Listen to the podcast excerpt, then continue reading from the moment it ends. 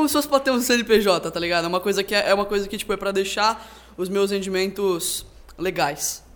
Deixar de, de uma forma legal, Uhum. assim. E também é pra eu pagar menos imposto, resumindo. E eu tenho aqui de inveja. Pô, mal, não dá. é pra eu pagar menos imposto, é uma frase muito absurda, Felipe. Porra, tá, continua. Tá ligado? O cara mete o É imposto, é roubo, impossível. sonegar Sim, legítima não, é- defesa. É, é muito bom, tipo assim, é, maluco, 300 meus impostos. Foda-se, você nem pode ser preso. Não. Então vamos lá. Estamos aqui no terceiro episódio do Investidor Sardinha Podcast, cara. A temporada aqui gravando em São Paulo. E hoje eu tô de frente aqui para um dos caras mais inusitados né, do mercado financeiro, que tem de tudo. Eu tô de frente para a reencarnação do Warren Buffett. Ele investiu alguns bilhões nisso, é muito interessante, e conseguiu um corpo novo, decidiu nascer no Brasil, né, um país com mais oportunidades, o mercado americano já expandiu demais. Então tá aqui um, a reencarnação do Warren Buffett, mais conhecido no Brasil como Felipe Molero, 13,5 anos de idade 13,5 anos. e contando, cara. e contando. Cara, é uma honra estar aqui, bicho. Cara, a honra é minha. E aí, cara, eu tive um problema, né? Porque eu fiquei pensando, não pode ficar tomando álcool na frente da- das pessoas abaixo de 18 anos porque influencia. Aí eu, pra me sentir melhor, eu mandei esconder a garrafa de uísque do lado, deixei um Guaraná na frente ficou tudo certo. Tô me sentindo muito bem agora. Eu bebo e ficou tudo bem. Tá family friendly, né? Ah, você nunca tinha visto pessoas beber? Você falou que seu pai bebe? Meu pai bebe também, E, whisky. e- e não esconde, né, de Não você, esconde. porque álcool existe, é uma verdade que a gente tem que assumir. Tem uma pergunta que você deve ter respondido duas mil vezes, mas é sempre bom responder a 2001, porque você vai pensando sempre na resposta, né? Então, como é que foi isso? Você entrou no mercado financeiro com quantos anos? Explica pra galera por que, que você tá, Tá, aqui, porque alguém tá deve estar bom. olhando de casa e falando assim, putz, tem um menino de 13 anos sentado no podcast de finanças. Tá, eu tenho 13 anos justamente. E eu comecei a investir com 10 anos de idade. É, assim, eu tinha 9 anos e eu fiquei curioso pra saber, tipo, como que as pessoas ao redor do mundo ganhavam dinheiro. Então, tipo, pô, melhor mexendo no celular mesmo aqui, vendo Instagram, eu devia seguir alguma hashtag, tipo, mansões, sei lá, alguma coisa assim. e aí, tipo, eu segui umas páginas muito boas, que era, tipo, luxury houses, e aí aparecia, tipo, qual que era o preço de uma casa lá, que eles mostravam, eu ficava, cacete, é muito dinheiro, tá ligado? Porque, tipo, eu tinha concepção de quanto... Sei lá, era uma coisa que, tipo, não, na minha casa o dinheiro não era tão um tabu assim. Então, às vezes, meus pais falavam, tipo, quanto eles ganhavam e coisa assim. Eu falava, cara, bicho, tipo, é muito caro isso daqui. Como é que alguém consegue comprar isso? E aí eu fui pesquisar justamente isso, tipo, como é que as pessoas ricas ficaram ricas. E aí eu descobri, né, bolsa de valor, descobri empreendedorismo e tudo.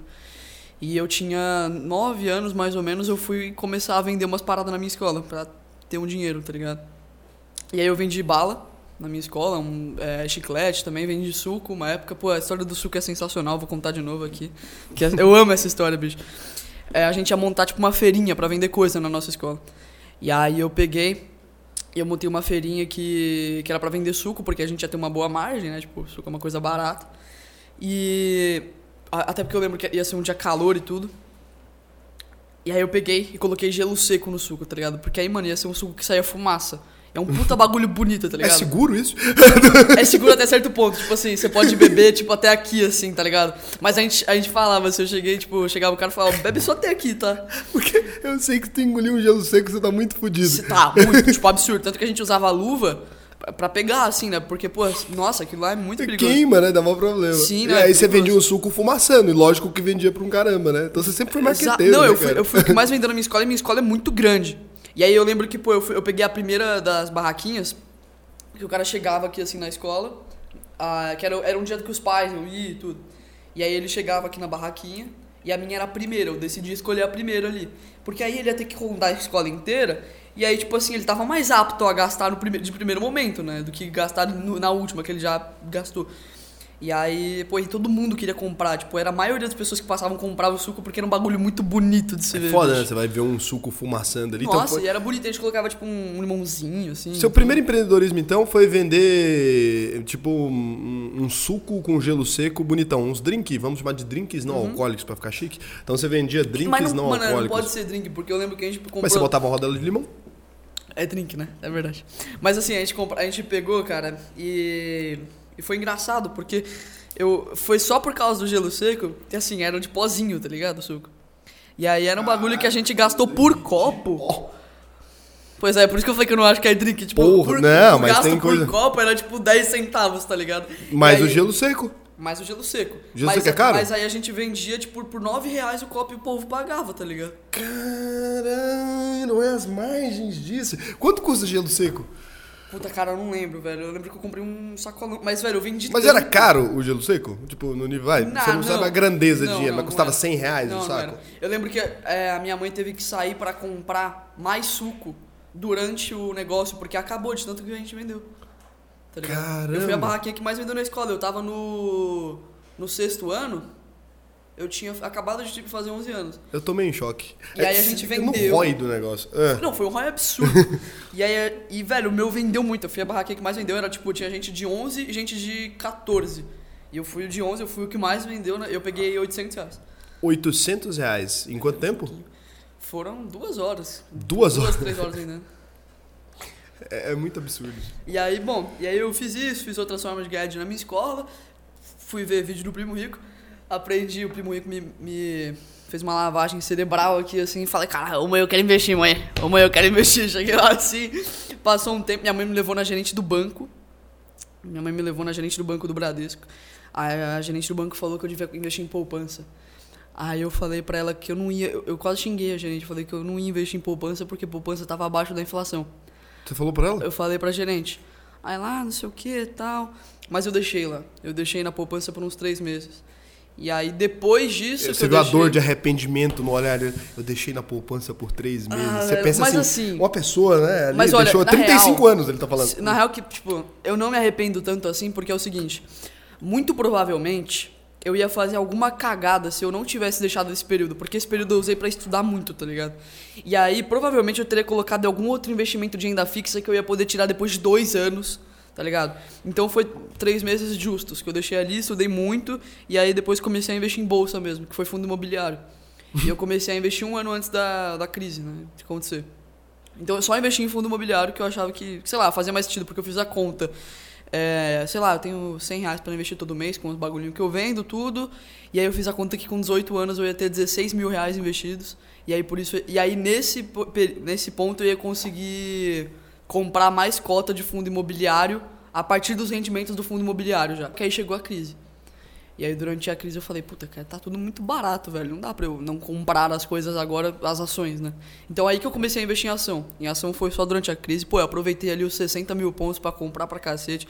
Eu, eu lembro que eu comprei Petrobras a 12 reais e eu vendi a 23. Que, que foi uma, um trade que eu falei, caraca, velho, meu nome é Ray Dalio, foda-se. Eu sou agora o vulgo Ray Dalio, agora, Não, eu treinando me pro senti um Petrobras. pica, bicho.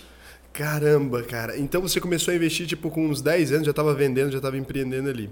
E aí, beleza, você mete o louco, né? Fala minhas empresas. Cara, quais empresas você tem? O que, que essas empresas fazem? Beleza. É... é importante, né? Você Tá. explicar. Eu tenho. Bom, eu tenho uma empresa de educação.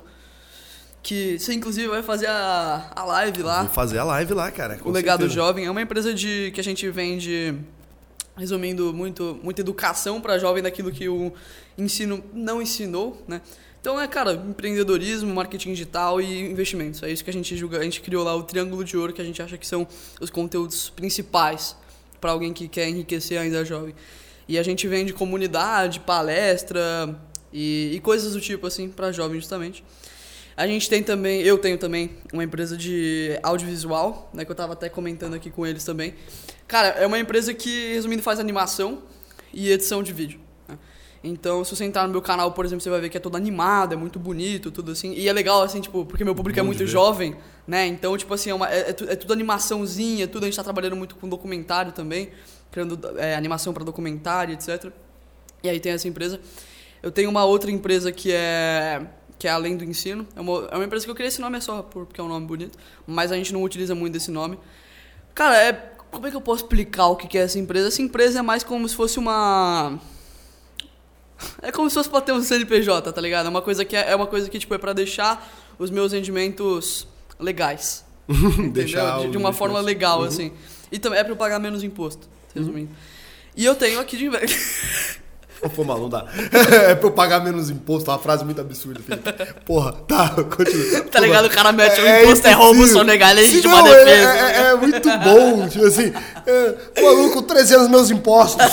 Foda-se, você nem pode ser preso. Assim. Não, eu fiquei. Não, é uma bosta, tá ligado? Eu tenho que tirar dinheiro. Eu nem sei o que acontece se você sonegar. O que acontece legalmente? Eu acho que meus pais respondem, eu não sei, bicho. Não, é verdade. Não sei, ninguém sabe. Eu não sei. É, mas nem existe isso. Não, mas eu acho que eu É um buraco na lei, porque ninguém pensa que você pode fazer isso. É verdade, é verdade. As pensa... Não, mentira. Sabe que o Denner, vou te contar uma história sobre impostos agora. O Denner Lippert? Exato, Denner Lippert, fundador eu da V4. Eu acho que eu sei a história. Uma né? empresa muito legal, uhum. a V4. A V4 Company, pra quem não tá ligado, ó a propaganda pro Denner. Você me deve, acho que uns 200 mil reais por isso aqui agora. Eu vou calcular dependendo do que eu disser. Mas talvez eu destrua a sua imagem, você não me deve nada. Então, o Denner Lippert é o fundador da V4. Cara, acho que uma empresa, talvez a empresa, a agência que mais atende clientes aí de é, marca digital, ADS, para fazer anúncio, caramba. E o Denner, ele chegou num, numa regra ali da vida dele, chegou num ponto da vida, ele falou assim: acho que não vou pagar impostos de maneira racional. Aí você pensa, sonegar? Não, não, não. Elisão fiscal. Ele foi lá, avisou para o governo que ele tinha um imposto, informou, emitiu lá o valor para ser pago e simplesmente decidiu não pagar. Por quê? Porque sonegação fiscal é crime, elisão fiscal não é crime. Né? Então você simplesmente tomar a decisão de não pagar aquilo ali é tranquilo. E aí ele decidiu não pagar esses boletos até acumular ali. E por que, que ele fez isso? Porque se você for atrás de custo de crédito no Brasil, para a empresa conseguir um financiamento, um empréstimo, conseguir dinheiro no mercado é muito caro. E não pagar o imposto, a multa ela não é tão cara né, quanto essa decisão de pegar dinheiro no mercado. Então, como ele não tinha crédito no mercado, o crédito mais fácil para ele era a elisão fiscal, era não pagar as notas fiscais ali. Ele fez isso durante muito tempo, acumulou uns 2 milhões em, em dívida com o Estado e agora negociou e está pagando normal. Mas foi uma estratégia que ele usou. Tem uma história que no eu gosto. No seu caso era Denner. muito melhor, né? Porque não teria nada para ser feito. Ah, Tem uma história do Denner que eu gosto pra cacete, que eu achei que era essa que você ia contar. Que ele chegou você deve estar tá ligado, essa que ele chegou numa live que ele tava fazendo. E ele, tipo, não explicou desse jeito que, que você explicou o que, que é elisão fiscal. Ele só deu o conselho, gente, não paguem os impostos. É, é isso. É, tá ele, ligado? Ele mete essa direto. Sim. Mas aí, aí eu entendi ele, que ele tava falando é, depois. Mas aí ele meteu essa na live e ele disse que ele chegou na V4 no dia seguinte, às 8 horas da manhã, a Receita Federal tava lá. Tá ligado?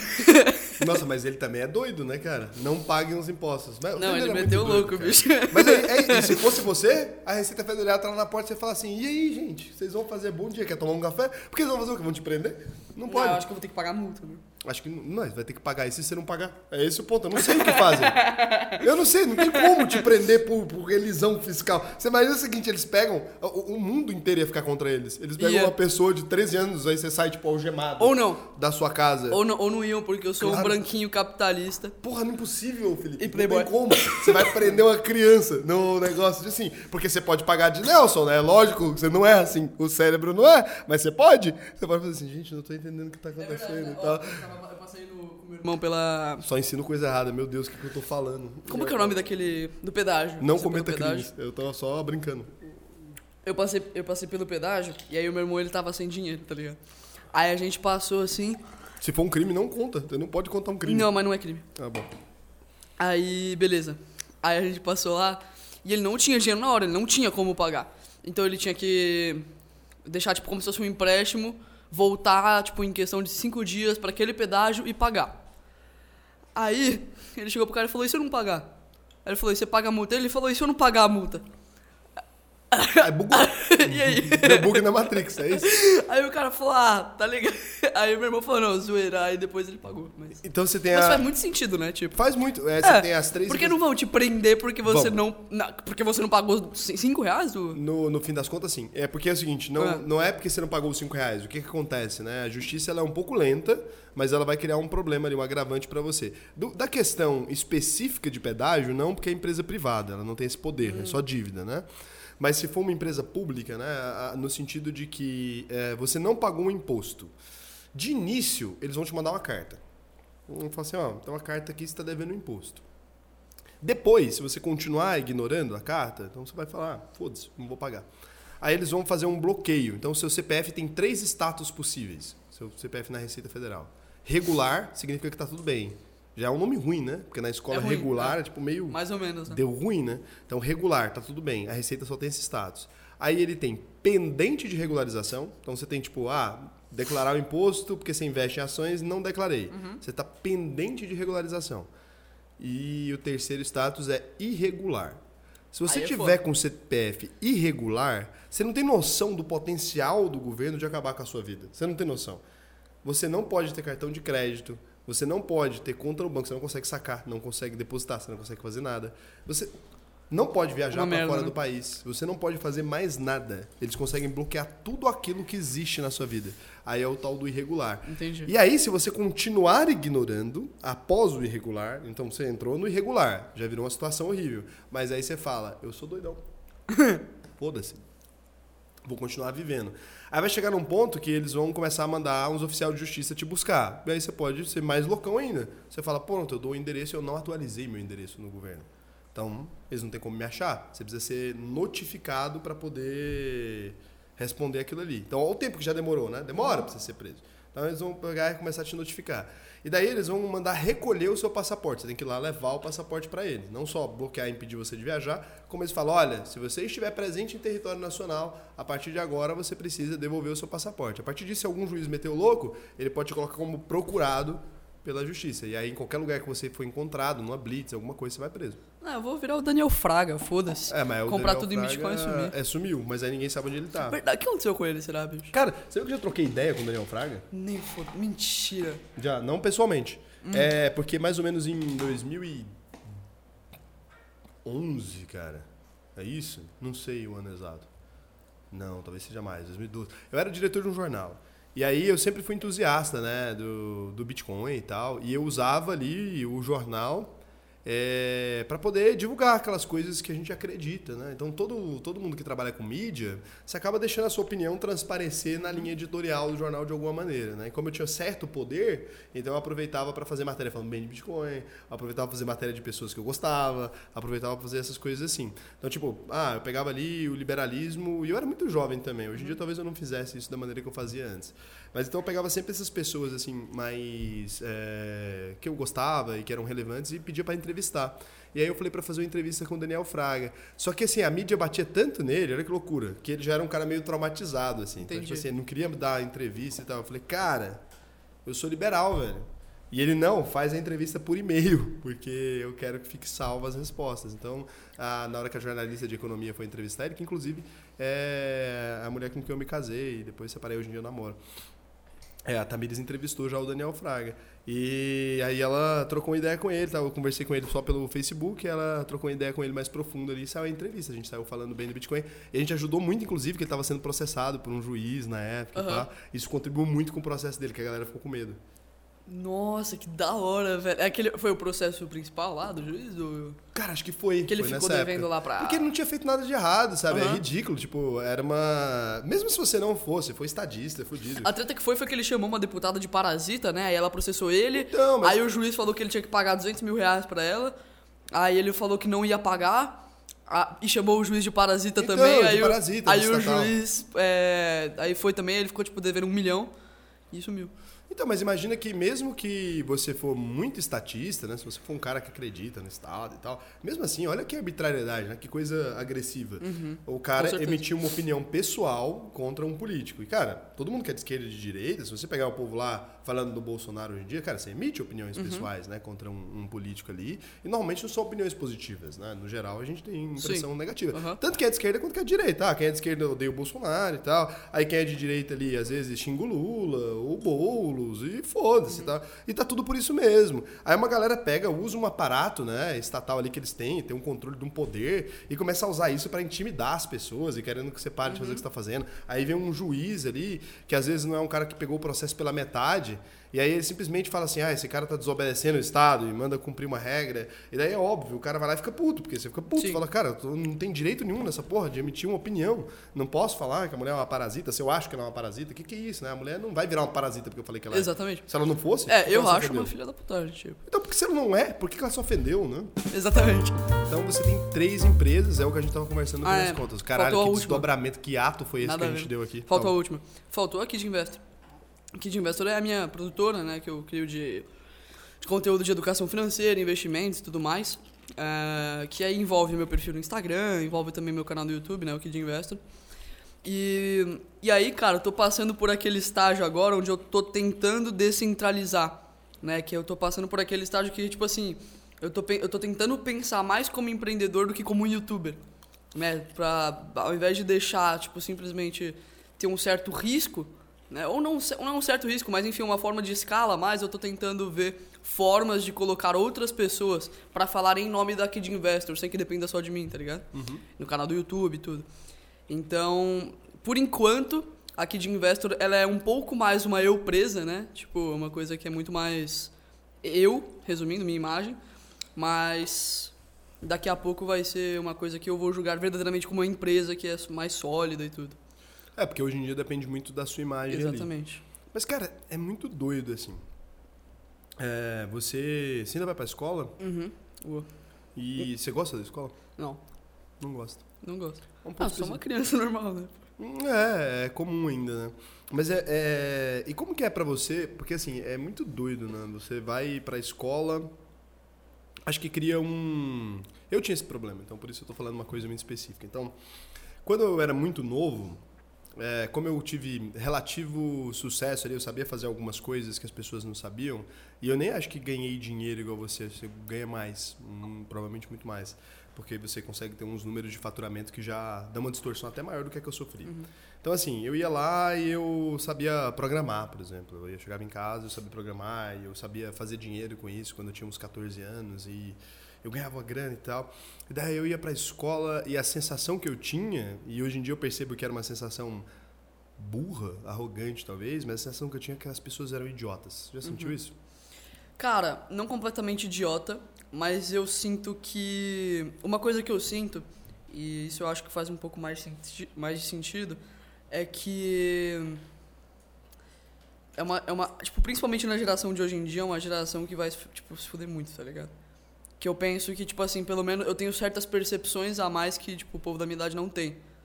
Então, Entende? Então, aí você tem essa percepção de mundo ali, é onde você vê aquilo, né? Você, putz, aqui dá para empreender, dá para fazer umas coisas e, e você foi meio precoce num monte de coisa e você conversa com pessoas mais velhas, que era o que aconteceu comigo também, porque as pessoas mais velhas se interessavam pelo que eu falava e meus amigos não se interessavam, então eu tinha essa distorção, eu falei, caralho, velho, não é possível, vocês não estão entendendo, sabe? Tô fazendo umas coisas super legais, vocês não, uhum. não querem trocar essa ideia. E daí eu senti que eu me distanciei muito ali da, das pessoas da minha idade, porque eu curtia muito mais conversar com gente muito mais velha, que eu achava muito mais interessante, porque as pessoas ficavam, caralho, esses caras estão falando as coisas que fazem sentido, e o povo da minha idade não está falando as coisas que fazem sentido.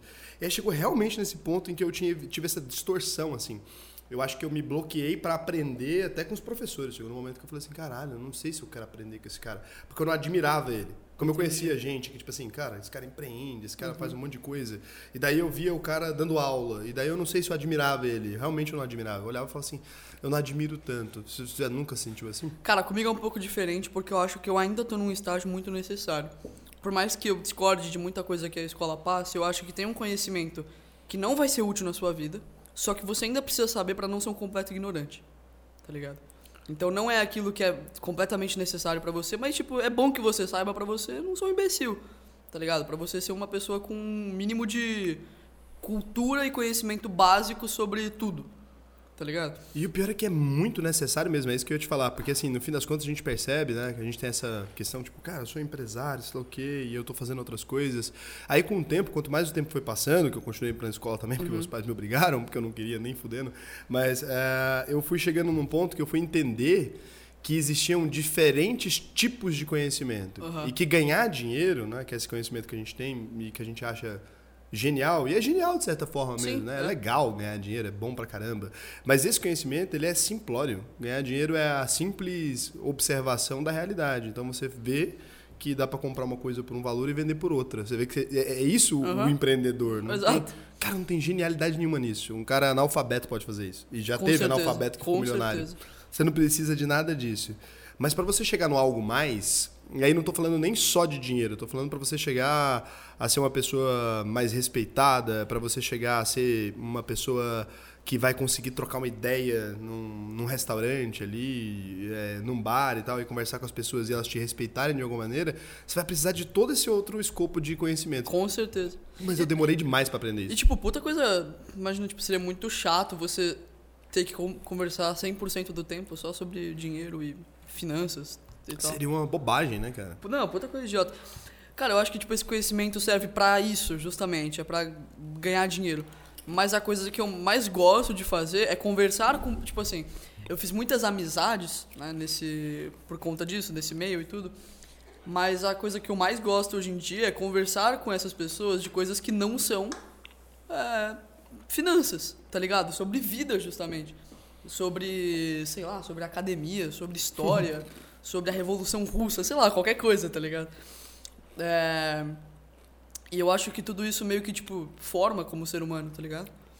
Todo esse conhecimento que você não necessariamente precisa ter, mas que faz você ser uma pessoa mais. Como é que eu posso explicar? Uma pessoa mais culta, mais complexa. Quer dizer, tem um con- conhecimento mais complexo, um conteúdo mais complexo dentro de você que às vezes você consegue entender. E por isso você consegue ser uma pessoa. é- Cara, tô- tô- não sei explicar muito bem isso que eu tô falando. Não, deu pra Mas, entender. enfim, Você é falou realmente sobre outros assuntos, tipo, se interessar pelo ser humano além É, disso. eu acho que, tipo, conhecimento sobre finanças, isso serve pra você aprender a ganhar dinheiro. Só que a vida vai ser só isso, tá ligado? Não tem como. Não tem como. Não, é, não é que não tem como, é que seria uma vida ruim. né? Sim, seria uma vida muito chata, muito monótona. Tudo. O que mais você gosta de fazer além de, de ganhar dinheiro? Cara, eu gosto. Acho que a coisa que eu mais gosto de fazer na vida é conversar. Eu gosto de conversar. Eu adoro conversar, bater papo, sentar pra trocar ideia. Também gosto Eu gosto, de eu gosto de comer pra, trocando ideia. Essa é a coisa que eu mais gosto de fazer. caralho. Sabe? Boa. E jantar assim, bater papo. Tudo. E você já se preparou para a ideia? Olha só, então é interessante. A gente tem aqui um ponto em que você está na vida agora, onde você, sei lá, você é, é muito novo e você conquistou um monte de coisa legal e você fez um monte de coisa inteligente e você tem umas empresas e aí você vai estudar ali, terminar seus estudos de alguma maneira. É, não sei se você vai querer depois ir para a faculdade, talvez queira, talvez não. É, mas de toda forma você teve sucesso ali muito jovem. E aí as pessoas sempre vão falar para você que você é gênio. Já ouviu isso alguma vez? Já. Alguma vez você é gênio. Você está preparado para não ser gênio mais quando você ficar mais velho? Verdade, né? A partir do momento que você já não é mais prodígio, você é só um cara. Tipo, Você é só um cara normal. Uhum. É. Exato. Mas assim, eu nunca pensei que eu sou um gênio, na real. Eu acho que, tipo, na eu posso até ser um gênio, mas meio que todo mundo é um gênio de, de certo ponto de vista. Não, não é. É mentira isso. Hum. Você nem acredita nisso de verdade. Nah, mano, pior que eu acredito um pouco. Não acredito caralho. Tem quantas pessoas na, na sua sala de aula que tiveram um resultado pelo menos similar? Não, não, não, isso não, mas eu quero dizer Tal- que, tipo... não, agora vamos pro, pro Brasil. Quantas pessoas tiveram um resultado Muito similar? menos. Tá, se a gente for pro planeta, quantas pessoas tiveram um resultado Então, similar? mas eu não, eu não quero dizer em questão de resultado, tá ligado? Então, eu falo... é diferente, é fora da curva. Sim, mas assim, é igual o Van Gogh, por exemplo. Sempre foi um fracassado durante a vida inteira, mas ainda assim ele é um gênio, tá ligado? Então não, mas Mas é, dizer- é porque o resultado ele funciona em vida, você não precisa Uhum. morrer. O resultado ele funciona em vida. Então, durante esse período de tempo que você está vivo agora, nesse exato momento que você está conversando comigo, você, mesmo que você não seja um gênio, nem sei quanto você tem de QI, mas você é lido como um gênio, pelo menos por agora. Então, quanto Uhum. Sim. mais o tempo passar, mais a percepção do gênio vai diminuir em relação a, a. Uhum. Então, a mas aí a questão que eu quero dizer é que, tipo, eu acho que todo mundo consegue ser um gênio em determinado assunto. Essa que é a questão. É mentira isso. Tá, tá, beleza. Você, todo não mundo eu acho acredita que... nisso de verdade? Todo mundo eu acho que é uma generalização muito grande, mas eu acredito que a grande parte das... Não, não a maioria também, mas grande parte das pessoas Consegue ser um gênio em consegue. determinado assunto. Isso eu eu acho que a grande parte das pessoas sim. Eu não diria a maioria, não diria todo mundo, mas eu acho que a grande parte das pessoas consegue. Você acha mesmo isso? Felipe? Acho, cara. Eu diria, sei lá, 50%, 60%. 50% É das porque, pessoas... velho, é, é, é óbvio Mas que, não tipo tem assim, espaço grande... no planeta, isso nem é óbvio, porque não tem espaço no planeta pra tanta gente de destaque. Mas Não não, tem ser, tantas não áreas da ter vida. destaque. Ah, mas é- Ela não é- precisa, então, ela não precisa ter Mas aí as outras que têm tá destaque, ligado? não, vamos pôr um pintor. Um pintor normal que pinta quadro e vende na feira, beleza, ele pode vender os quadros ali e conseguir se sustentar. Um cara que expõe numa galeria em Nova York, quantas vezes aquela exposição pode ser feita Uhum. nesse mês? É porque é uma visão, eu entendo pra caramba. E aí eu quero que você me explique, talvez você consiga se aprofundar nisso. Mas, a- ainda assim, eu acredito que, tipo, isso, isso, não necessari- isso, aí é isso ainda é um resultado. Eu não, eu não acho que você precise ter um resultado pra ser um gênio em um assunto. Pra mim, tipo assim, qualquer pessoa consegue ter Mas aí vai depender da, da, da, da concepção dela de sucesso. Mas eu acredito que todo mundo consiga ser um gênio para conseguir viver uma vida onde ela consiga. Tipo assim, ela não precisa ter o resultado, mas ela, no sentido de tipo, você fazer muito dinheiro, por exemplo. Não, não é isso, nem, nem ou, é isso que eu tô tá falando. bom, ou ter reconhecimento no que ela faz. Destaque, talvez, É, né? não ter destaque. Ela não precisa ter o destaque pra ser um gênio. Mas ela ser um gênio, tipo, de um conhecimento que tá dentro da cabeça dela, que ela não precisa colocar pra fora. E o que é um gênio pra você, então? É Porque talvez é essa a interpretação. Justo.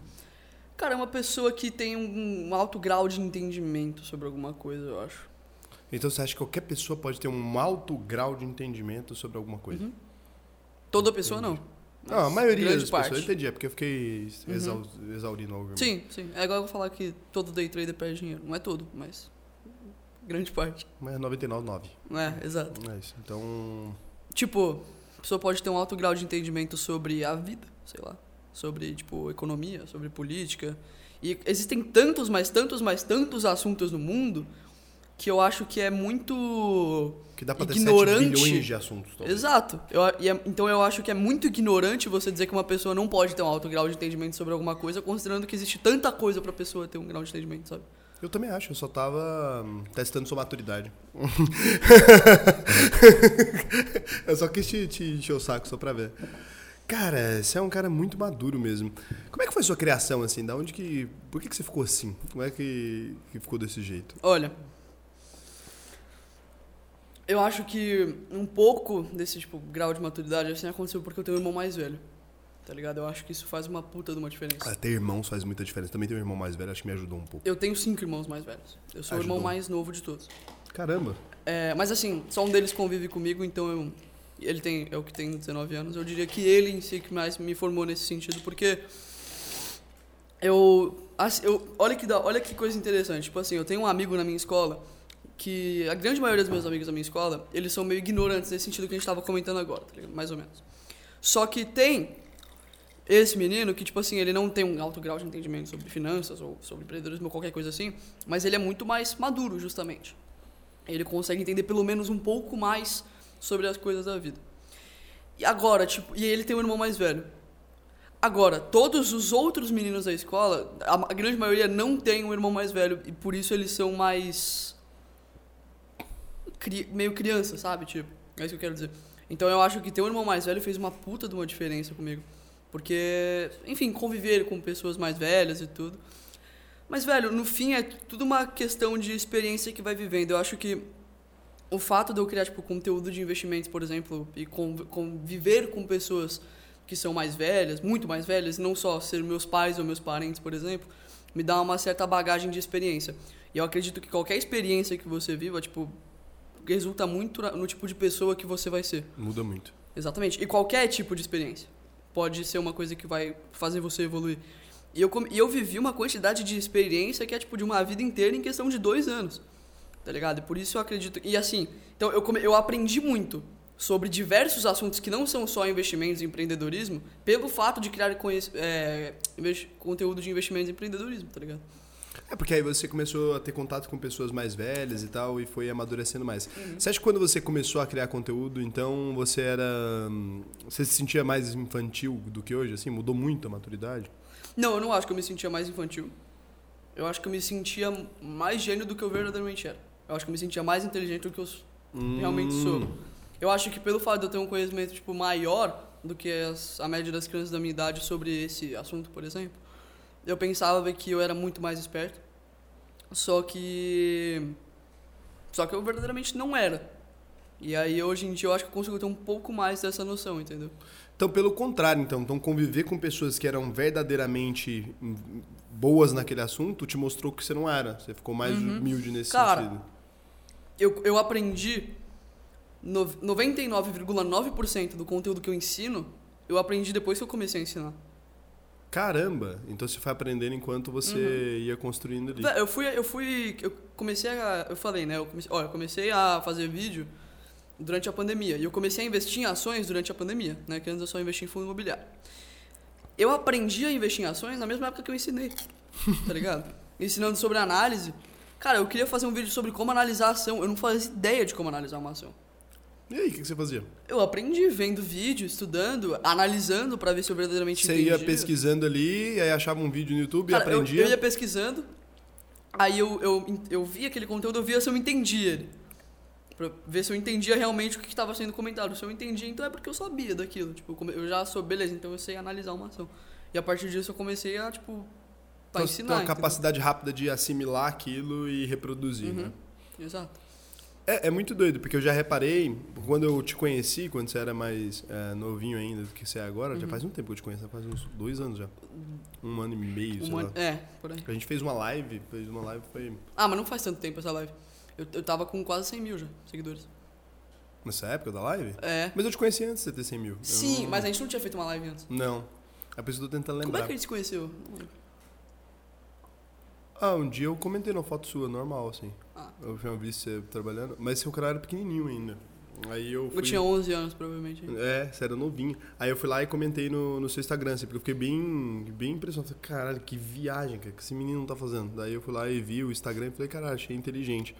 Mas aí foi nisso, porque eu percebi, na época que eu vi esses primeiros vídeos seus, hoje não é mais assim, mas na época que eu vi seus primeiros vídeos, eu percebi que você tinha uma capacidade rápida de assimilar não só a, a fala das pessoas ali, o que elas estavam passando como conteúdo, como você tinha uma velocidade muito rápida também pra você conseguia imitar as pessoas acrescentando características novas, era muito rápido. Sempre algum conteúdo que você falava parecia com algo que alguém tinha dito, só que você Sim. ia colocando outras coisas junto, assim.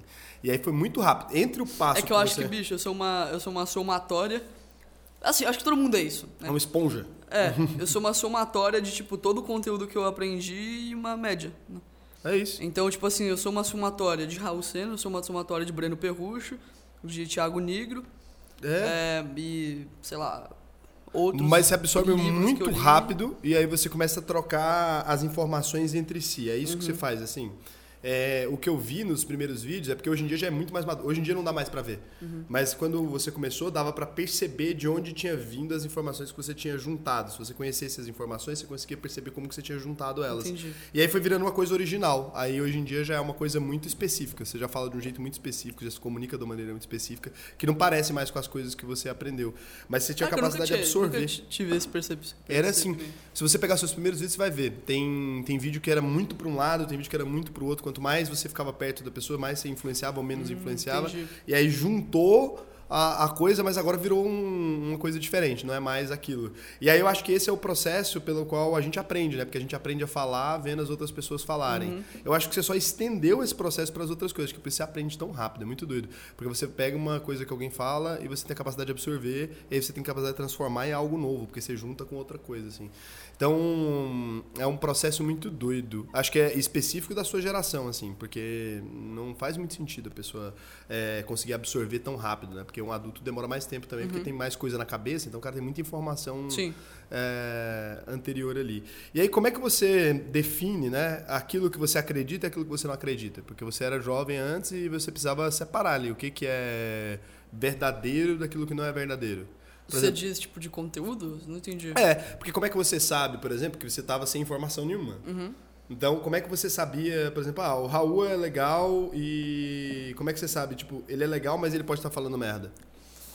Cara, eu vi se, tipo, depend... de fazer sentido alguma coisa. Eu vi um vídeo que me marcou foi justamente dessa época que eu tinha acabado de começar a gravar vídeo e era sobre o vídeo de analisação, que eu vi o vídeo do Breno. Meu vídeo foi, foi uma cópia do vídeo do Breno, só que mais rápida, porque o vídeo do Breno tinha 30 minutos. e o meu vídeo teve 8. Mas enfim. E, aquele, e aí, tipo assim, eu vejo que.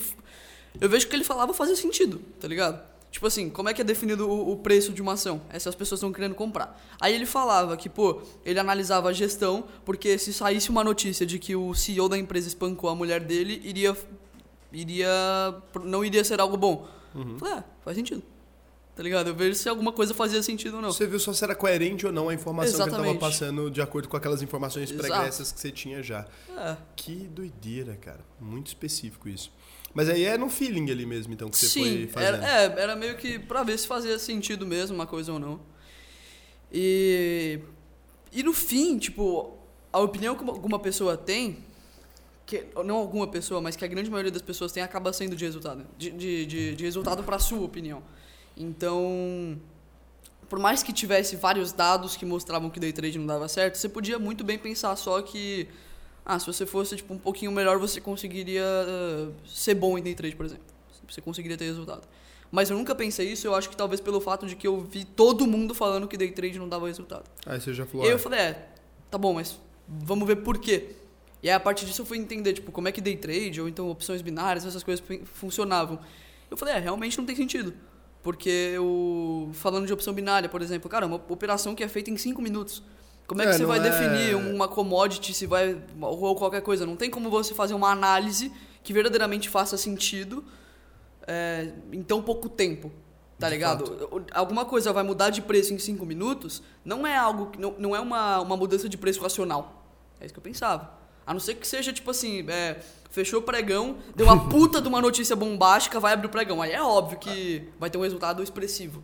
E quem foi a pessoa que você fala assim, cara, isso aqui mudou completamente? Conhecer essa pessoa, que você conheceu muita gente pessoalmente, né? Tem alguma pessoa que você considera assim mais um mentor, uma pessoa que você fala assim, cara, esse cara aqui, pra mim, fez toda a diferença e tal. Putz. Velho, eu acho que não, na verdade. Não? Não, ninguém específico, porque eu acho que todo mundo agregou um pouquinho ali que, tipo, deu certo resultado. Uma coisa que eu vou pensando ao longo do tempo é, será que eu mudaria alguma coisa no meu processo? E eu vejo que eu não mudaria nada. É, por mais que eu tenha sofrido alguns erros e tudo, eu vejo que qual, mínima experiência fez com que, no fim, eu atingisse esse resultado. E que erro você acha que você... Qualquer coisa. Qualquer Mas qual coisa. erro? Fala um erro aí. Não, erro? Ah, tá, erro, você diz, tipo. Uhum, é que você falou meus erros. Mas caralho, um Sei tanto lá. de erros desse. Sei lá, eu, eu comecei a fazer vídeo de investimento uns quatro meses depois de eu ter tido a ideia. Podia ter começado antes. Então eu teria quatro meses na frente, eu teria quatro meses a mais de ganho de seguidor. Só que ou não, tá ligado? Às vezes esses quatro meses não teriam feito. não teriam me dado a, a carga de conhecimento que ter começado depois me deu. E aí eu teria 10 mil seguidores e não, tipo, 800 mil. É, mas Tá esse é, esse é o, o problema de qualquer mudança que a gente faz no passado. né? Exatamente. Tem uma coisa muito doida. Quando eu tinha mais ou menos a sua idade, vai, que, que série que você tá no colégio? Nono. Não, não, era bem novo. Porra. Tinha. Quando eu fazia, é porque o nono hoje é a oitava série antiga, né? O Villegas tá É. ali tentando lembrar, é isso mesmo, né? É, o nono é a oitava série. Então quando eu fazia a quinta série, então dois anos atrás. Hã? Não é não?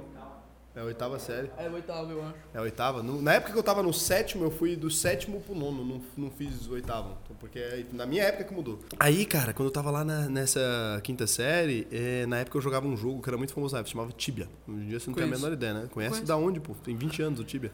Não, mas eu conheço de gente falando que jogava Tibia. Ah, Tibia era um jogo quando De tinha... um povo velho aí, tá ligado? Tipo. É isso, cara. Você conhece muita gente velho, né? Muita gente velho jogava Tibia, porque Tibia tem 27 anos hoje em dia.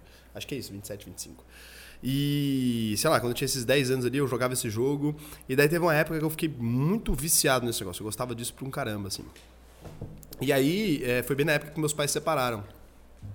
Aí quando meus pais se separaram, eu era bem novinho, e daí eles mudaram de casa. Meu pai mudou de casa, e aí assim, eles meio que estavam num momento meio vulnerável da coisa ali, e eu aproveitei pra fazer merda, né? Porque como eles não conseguiam me vigiar atentamente ali, porque eu era novinho, e quando eles estavam muito na crise ali, eles não Pô, conseguiam faz muito prestar sentido atenção. esse pensamento. É, cara, eles não conseguiam prestar atenção. Então eu tava, tipo assim, deu uma bagunçada na casa, eu falei, putz, bom momento aí pra eu fazer merda. E daí, em vez de ir pra escola, eu me dava o dinheiro do lanche ali e eu ia a pé pra escola, porque eu morava na cidade Ah, de tá. boa. Eu ia pra Lan House, exato. Eu não ia pra escola nem fudendo. Caralho, moleque, eu já vi umas 500 pessoas falando de que, não, que utilizavam o dinheiro pra ir pra É Lan House. dava pra, dava pra meter o louco muito fácil. Seu pai não te deixava na porta da escola igual é hoje. O maluco não só deixava na porta da escola. É, hoje em dia o povo deve esperar você entrar, né? O mundo é mais, sei lá, o povo, os pais aprenderam a ser mais organizados. E daí eu ia pra Lan House ali, fui faltando um monte de aula, chegou no fim do ano, obviamente, reprovei, porque eu nunca fui um bom aluno, na real. Eu simplesmente fazia as provas e eu era muito bom em prova. Até hoje sou bom em prova. Sou eu. É, eu era bom em prova só. Eu não sou bom em fazer trabalho, nunca fiz tarefa de casa, essas coisas nunca dei moral. E aí eu simplesmente chegava em casa, eu ficava de boa, foda-se, no outro dia tinha aula, eu fazia as provas. Daí eu ficava de recuperação, fechava as duas provas e deu. Só que por falta ser bomba e foda-se. Não tem o que fazer assim. Então não tem recuperação, não tem nada. Se você faltar um número X de aulas ali. Na minha época, hoje em dia nem sei se reprova. Hoje em dia eu nunca vejo ninguém reprovar, as crianças não reprovam. Antigamente reprovava muito. Eu quase reprovei ano passado. Sério? Mas reprova real? Quase. Não, foi muito perto. Hum, Mas reprova ainda? Reprova. Tem como reprovar? Você conhece alguém que reprovou? Conheço. Mas, tipo assim, tem muitos. Não, na real que a grande maioria passa. Mas, quantos, assim, numa sala tem quantas pessoas que reprovou? Uma ou duas. Ah, então tá, tá, tá ok. Na média, era, acho que era tipo isso mesmo. Então reprova ainda. Porque o povo falou que não E eu reprova. quase reprovei ano passado. Toma cuidado com essa merda aí. Aí, eh, eh, talvez isso não seja uma boa história pra te contar, pensando bem, cara. Eh, O, o argumento final é muito ah, agora ruim. você começou. É, mas é ruim a história, porque você não vai, você vai entender que a conclusão é péssima. Então, beleza, foda-se. Então, ó, se for o pai ou a mãe do Felipe, ninguém mandou deixar ficar conversando comigo. Então, é isso. Corrupção de menores. É... Aí, cara, eu reprovei nessa primeira quinta série ali. E aí eu fui fazer a quinta série de novo. Só que ter feito duas vezes a quinta série mudou minha vida. Eu não estaria aqui agora se eu não tivesse reprovado. Porque Porra. o que, que acontece? Por isso que a história era ruim. É, na segunda vez que eu Vale fiz a a quinta reprovar. série, é, eu, eu conheci um amigo meu que era. O pai dele era programador, cara. Era um amigo meu japonês. E ele curtia muito os animes, essas coisas. Ele me explicou essa coisa. E daí eu fui pra casa dele um dia e eu gostava muito de jogar e ficar no PC, né, cara? E eu cheguei e o pai dele tava no PC trabalhando em casa. E aí eu olhei e falei, caralho, essa é a melhor profissão do mundo. Porque hoje em dia tem uma galera que é programador. Na minha época não tinha, só esse maluco ali. Daí ele tava lá e eu falei, cara, o que, que você faz, né? O que, que você tá fazendo aí? Daí ele, não, eu programa e tal. Me mostrou, assim, umas coisas que ele fazia. E ele programava jogo, velho. E aí eu peguei fiquei, puta que pariu, essa é a melhor profissão do planeta. E daí eu voltei pra casa, cheguei em casa e falei, pai, eu quero trabalhar com programação. E meu pai já, tipo, meu pai trabalhava com computador também, meu pai era designer, então ele já manjava que isso Caramba, existia. E aí eu cheguei em casa com essa porra, quero trabalhar com programação, meu pai me deu um livro, Java 2. Não me deu um, me deu dois, né? Bugado, o maluco é doido. Me deu o Java 2, daí eu comecei a estudar e eu comecei a programar jogo, cara.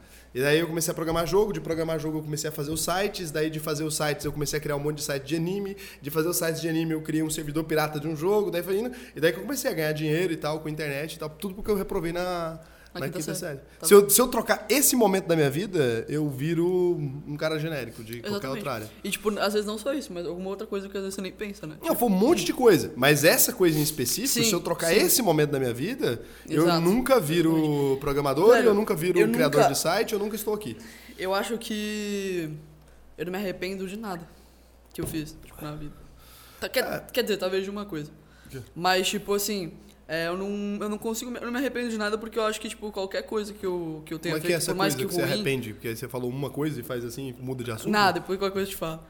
O que, que é isso, Não, cara? é certo, né? Você Mas, não pode assim, fazer isso não, cara. Hã? Tem que falar com as pessoas. Nada, depois eu falo. Mas, assim, eu Depois acho que... hora, cara? Hum. Mas eu acho que nada que, que eu faço, eu, eu, eu acabo me arrependendo, por, por mais que tipo, seja muito ruim, porque. Sabe, aquilo é uma, coisa que me dá experiência. Tipo, qualquer. É aquilo que me faz me, ser, ser criado como, como uma pessoa, me, me, faz evoluir, tipo. É, mas só faz sentido errar se a gente tiver alguma capacidade de... De aprender, De né? aprender, porque senão você não consegue. Então, essa coisa que, tipo, eu, eu- que eu me arrependo é que eu teria. Eu, eu teria aprendido isso mesmo sem ter tido que cometer o erro. Hum, aí não é bom. É, aí não compensa, tá ligado? Aí é um erro... É um erro burro. É, é um burro. Mas é, eu ia aprender depois. É que eu aprendi por conta de um cara chamado Paulo Musi. Você conhece? Ah, eu conheço o fisiculturista. É, ele, não, ele não é mais, né? Ele é só médico e grande pra porra. Só que, enfim, eu, é porque eu não conhecia ele ainda na época, tá ligado? Então, assim, eu ia conhecer ele mais pra frente. Não, não foi um erro tão burro assim, porque eu não conhecia ele na época. Eu ia conhecer mais pra frente. Então eu ainda não tinha capacidade de aprender aquilo, mas foda-se. Entendi. Mas é, eu- então assim. Mas assim, a grande maioria das coisas que eu faço, tanto faz pra mim. Tipo, nesse sentido de, de que, beleza, foi uma coisa ruim, bom, que pena, mas não me arrependo, porque eu aprendi. É porque você aprendeu que é assim que funciona. Cara, eu- a coisa que uma das coisas que mais priorizo hoje em dia é, tipo, viver qualquer tipo de experiência. Então, ano que vem eu vou pro ensino médio. E eu queria fazer um ano de ensino médio, ou um- algum outro período fora do país. É, Não porque eu acho que vai ser, eh, tipo, com conteúdo melhor, ou, ou aprender inglês, não foda. Eu acho que é porque eu vou viver uma, um tipo de experiência que eu jamais conseguiria viver estando no Brasil. Eu vou sair da minha zona de conforto, eu não vou estar com meus pais aqui pra me ajudar, simplesmente. Então, eu, é o tipo de coisa que eu quero viver pra. E seus pais deixaram isso Eu falei com a minha mãe e ela falou que topa, é só. Enfim, Ah, então você vai. eu vou, provavelmente. Ah, que doido, Ah, cara. eu só não sei, tipo, pra onde que eu vou, sei lá. Ah, Tem que ir pra onde toca o coração, onde é que você quer ir? Cara, eu, eu, eu tava pensando, eu queria. Assim, é que eu não sei se, é, se existem muitos programas de intercâmbio pra esse país, mas eu queria ir pra Itália. Ir pra Itália? Por quê? Aham. Porque grande parte da minha família é italiana e eu adoro a Itália. Tipo, eu nunca fui, mas eu tenho a impressão de que eu adoro a Itália, tá ligado? Eu te- Porra, a Itália deve ser legal. Acho que você vai comer boas massas, Uhum. vai conhecer uma galera interessante. Parece um povo feliz. Ou também. então, eu acho que ou Itália ou. Ou então Inglaterra. Inglaterra. Porra, Inglaterra também é maneiro. Eu né? não tenho tanta vibe de ir pros Estados Unidos, assim. É, mas não. Acho que não é. Mas é que a maioria vai, né, pros Estados É, Unidos. mas é porque é o mais óbvio. É. É só isso. Acho que como os Estados Unidos são uma potência muito grande, dominou a cultura de modo geral, é o mais óbvio. Assim, Uhum. É que também. eu, eu gostaria de ir pra Itália porque aí eu mataria, tipo, duas coisas com uma cajada só. Eu sairia do país pra estudar e aproveitaria e conheceria a Itália que eu gosto. Que eu, que eu quero conhecer. Só que acho que eu preferiria ir pra estudar se fosse na Inglaterra.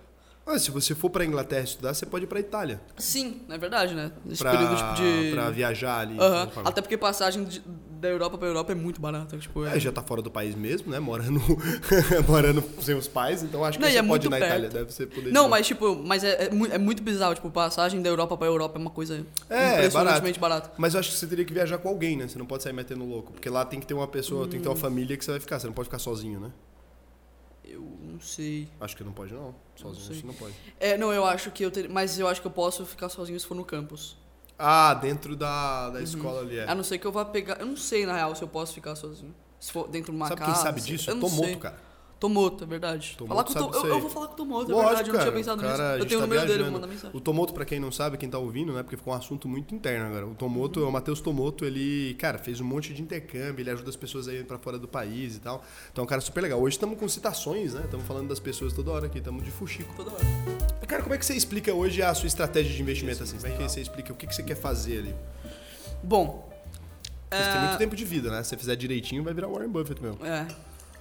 Você Cara, começou antes dele, cara. Tá adiantado em relação ao Warren Buffett. Você tem mais dinheiro que ele tinha na sua idade. Muito mais. tenho, tenho. Eu Muito fiz essa mais. conta, eu fiquei muito feliz, tá Eu ligado? ainda tô ganhando do Warren Buffett ainda. Hã? Eu ainda ganho do Warren Buffett ainda, na mesma idade. Você? Acho que sim, acho que agora eu perco. Porque aí não vai ter jeito mais. Porque agora ia começar a fazer uma curva muito absurda. É verdade, né? Ah, É que a partir de que- de que idade que ele começou a tipo, Cara, eu não sei se eu tô absurdo. ganhando. Eu sei que eu ganhava até pouco tempo atrás. A última vez que eu olhei eu ainda ganhava, mas não sei. Tem uma explosão absurda ali. Mesmo em dólar, eu dolarizando e colocando o dólar hoje, eu ainda ganho dele na mesma época. Mas é. É, que- então, eu ganho, mas não é por tanto assim, na real. Porque eu converti pra dólar e eu converti a inflação. e- Aí assim, eu, ganho, eu acho que eu, ganhava, eu ganho por questão de 10 mil dólares, 8 mil dólares, sei lá. Mas é muito, cara. É, é muito, Pro Warren Buffett? É muito. é muito, só que... Bom, bom continue, por favor. O que, que era que eu ia falar? Você tava falando de teste de investimento, que se eu fizer tudo certinho eu vou... Ah, é, se fizer tudo certinho ali, você tá ganhando já do Warren Buffett, seria. E você viver 90 e poucos anos, porque acho que o grande segredo do Warren Buffett é viver 90 e poucos Uhum. anos, é, você conseguiria ganhar lá. Mas o que, que você tá investindo ali? Que estratégia é essa? O que você tá tentando fazer com essa carteira? Legal. Bom, eu tô tentando deixar pouco no Brasil. Ultimamente eu tô colocando fora e, cara, é muito bom porque eu trabalho com YouTube, então, tipo, assim, eu ganho em dólar, tá ligado? Grande parte. Isso é bom pra caramba. E aí, enfim, quanto no YouTube por mês? cara, depende. Tá aumentando muito. Então é coisa de, tipo, mês retrasado eu fiz 800 dólares, mês passado eu fiz 1.300. Tá subindo muito, porque Hum, meu então YouTube tá crescendo dá- bastante. Vai dar uns 7 mil? É, 7 mil, porra. Aí, cara, é bom, eu tô deixando, eu tô deixando em dólar. Só que então, agora comentando o bagulho do imposto de novo, que é aquela hora do imposto que a gente tava falando, eu ia comentar isso. Cara, é uma merda, porque aí eu fiz a, a conta pra eu trazer pro Brasil. E aí, eu, puta que pariu, eu vou ter que pagar 27,5% de imposto pra Não, trazer se essa... emitir nota não precisa, não. Não, mas eu tô falando, tipo, se eu trazer em pessoa física, né? Mas não faz isso. Exatamente. Aí eu, por isso que eu te- é por isso que eu falei da empresa que eu tenho, que a empresa é pra pagar menos imposto. Ah, que isso Entendeu? explica a sua manobra fiscal aí. Na Exato. Uhum. verdade, você só registrou um CNPJ, tá tudo bem. Agora melhorou bastante. Eu tenho que, depois criar uma offshore. Eu achei que você já tava fazendo, era isso, eu fiquei já com medo. Porra, o maluco tá na offshore do caralho. Eu, eu entendi, cara. Umas preocupações bem saudáveis mesmo. Ah, Continuando. Bom, então eu tô tentando manter fora, né? Porque, cara, não é dólar, é dólar, tá ligado? O mercado lá é muito mais desenvolvido. tá bom. Mas você pode abrir uma conta lá fora direto, então, e receber lá. Uhum. O Wells Fargo, pô. Sim, então, cara, ontem eu fiz uma live sensacional, velho, pro meu curso, que foi com o Paulo Londes, Lounges. Ele é CEO da Dália Capital. é, uns fundos aí internacionais e tudo. E foi uma live sensacional onde a gente conversou muito sobre investimentos internacionais e tudo. E aí eu entendi ainda mais a importância de colocar investimentos no exterior e tudo. Enfim, então agora eu tento manter bem diversificado nesse sentido. Tô colocando um pouquinho mais em Bitcoin também, porque eu tô e eu tô deixando muito em caixa, porque eu tô com a impressão de que independente do resultado de eleição esse ano e tudo vai cair. Mas em caixa em real ou em dólar? Os dois. Caixa em real. Porque, tipo, caixa em real para comprar a bolsa brasileira, uhum. caixa em dólar porque, enfim, aí fica mais fácil para eu investindo lá, né? Mas, enfim, e, mas aqui ainda invisto um pouco no Brasil e tudo. E eu tô colocando, cara, investimento assim, o que que eu baseei minha carteira? eu invisto em ação, né? Que eu tenho hoje em dia 60% em ação, mais ou menos. E aí eu coloco muito em. Deixa eu. Cara, vou até pegar minha carteira aqui pra falar, porque eu não tenho exatamente. Cara, então, eu tomei um susto, eu ia, eu ia comentar. Bicho, eu entrei aqui no aplicativo do Trade Map. E aí eu vi que 15% da minha carteira de ações, da parte de ação mesmo, tava em Vale. E eu não lembrava de ter comprado Vale, tá ligado? Aí eu falei, pera, eu tenho Vale, eu não sabia disso, tá ligado? Aí eu fui olhar na, aí eu fui olhar na corretora e eu realmente tinha comprado Vale, eu não lembrava que eu tinha Vale. Você tem Vale? Eu tenho Vale. Porra, e, e um monte de Vale. E... Pois é, e, e, pelo menos eu tô com 28% de rentabilidade. Eu acho que foi por isso que pegou uma parte, tipo, relevante da carteira. Caramba, e fora Vale, qual é a maior posição da carteira? B3. B3, e nos B3, Estados Unidos? B3. Nos Estados Unidos eu tenho muito Google, eu tinha bastante Facebook, só que aí caiu 26%, né? Que é o meta 26, 29 agora. 29. Foi a maior queda de uma empresa Foi, americana velho. na história, sabe? Puta, ô, os caras perderam um trilhão, mano. Um trilhão. E é engraçado, né? Foi por causa meio que de nada, assim, um negócio meio away. A galera é muito emocionada, porque a rede social, o Facebook, ele corresponde ali, é claro, a uma parte importante da receita do Facebook. E essa rede social, você viu o número da queda de usuários? Sim, foi muito forte. Não, cara. Não, mas foi forte, cara. Pô. Vamos pegar um número exato para você agora. Quanto você acha que vai ser queda aí que você tá falando isso? Não, eu tô falando que, tipo assim, tá diminuindo. Tipo, eu quero dizer que tá diminuindo, tipo, eu sei que tá diminuindo muito o Facebook. Não, não. Pra gente aqui no Brasil. Mas quanto você acha que foi a queda de usuários ativos? Não sei. Não, você vai pirar. Eu vou te ler o número e você vai ficar assim, cara, não é possível que foi isso. Porque você vai entender. A Bolsa de Valores, cara é, é, um processo muito doido. E detalhe, a gente não está falando de WhatsApp, de Instagram, não está falando de todas as redes do Facebook, nem de óculos, nem de nada. Nossa, né? A gente está falando de uma queda no número de usuários. O, o Zuckerberg chegou em casa, então tomou uma garrafa inteira de whisky. Ele não tocou foda-se, cara. O cara ah. já é ah. muito rico já. Não, mas, a, mas ele, não é por ele, eu acho, né? Pelo, acho pela que ele não tá nem aí, cara. Sendo bem honesto, é porque o cara conhece mais o negócio do que a gente, ele já sabia dessa informação. Essa a mídia saber disso, ou a, os acionistas saberem Mas será disso. que ele imaginava que ia cair tanto? Hum, cara, acho que não. Acho que, mas como é um processo muito especulativo, óbvio, né, que pode acontecer. E aí mostra pra gente a tese dessas empresas de tecnologia é sempre muito vulnerável, né? apesar de uma má empresa de tecnologia, a tese é sempre muito vulnerável. A gente percebe que se Tesla, na verdade, lançar um modelo ruim, ela afunda 70%, porque esse Facebook, que é muito mais estável, uhum. ativou isso. Olha lá, vamos lá. No período, então, ó, as declarações foram feitas após a divulgação de resultado do quarto trimestre de 2021, que marcou a primeira queda da história do número de usuários ativos no Facebook. Então, foi a primeira vez que caiu o número de usuários, que não cresceu o número de usuários. No período, a quantidade caiu de 1,93 bilhão para 1,929 bilhão. Uhum. Que porra nenhuma. Foi um milhão de usuários. Não, nem isso. É, um milhão de usuários. Não, a queda forte, não é nem queda isso aí. É, fosse de qualquer coisa, vou falar pra você, ah, você perdeu, se eu tivesse perdido, sei lá, equivalente a mil seguidores. É tipo 0,01%. Ah, se eu tivesse perdido mil seguidores. É isso, menos talvez, 100. A gente fala, ah, meu Deus, vende agora! Porra, não faz nem sentido, cara. O povo é muito emocionado. Eu, não... eu já cheguei a cair seguidor no Instagram, eu acho. Tipo assim, um dia ou dois, já cheguei a cair. Normal. É, né? Comum. É... E você, então, tem lá eu, fora... Eu tinha a mesma quantidade de Google e Facebook, eu investi assim. Só que aí meu Google subiu 30% e meu Facebook caiu 8%, eu acho. Eu, eu comprei bem antes dessa queda, né? E aí deu tempo de rentabilizar. Então, acho que minha, minha, minha, maior posição lá fora é Google. Eu tenho o QQQ, tá ligado? Do, hum, pra caralho. Uhum. Do, do ETF lá. Eu tenho ação da Nasdaq, a NDAC. E, cara, o que mais que eu tenho? Eu tenho a, eu tenho Amazon, eu acho que eu tenho Amazon também. Ah, você tem muita tecnologia lá fora. Aham. Só- Acho que são as empresas principais, assim. E eu não, eu não entendo muito de mercado norte-americano. Tá ligado? Então eu não pego, tipo. Eu não me arrisco, ali, mano. não fica selecionando Eu não, eu não arrisco muito. Eu, eu coloco nas que eu já, anali- já analisei, que eu sei que é boa, tipo Google, Facebook, Amazon e tal. Em QQQ, porque asa que tá É, ligado? porque a. Não, é o índice, né? Porque fica mais Exato. fácil. Mas é o índice bem carregado de tecnologia também. Então tá Uhum. bem exposto à tecnologia. Hum.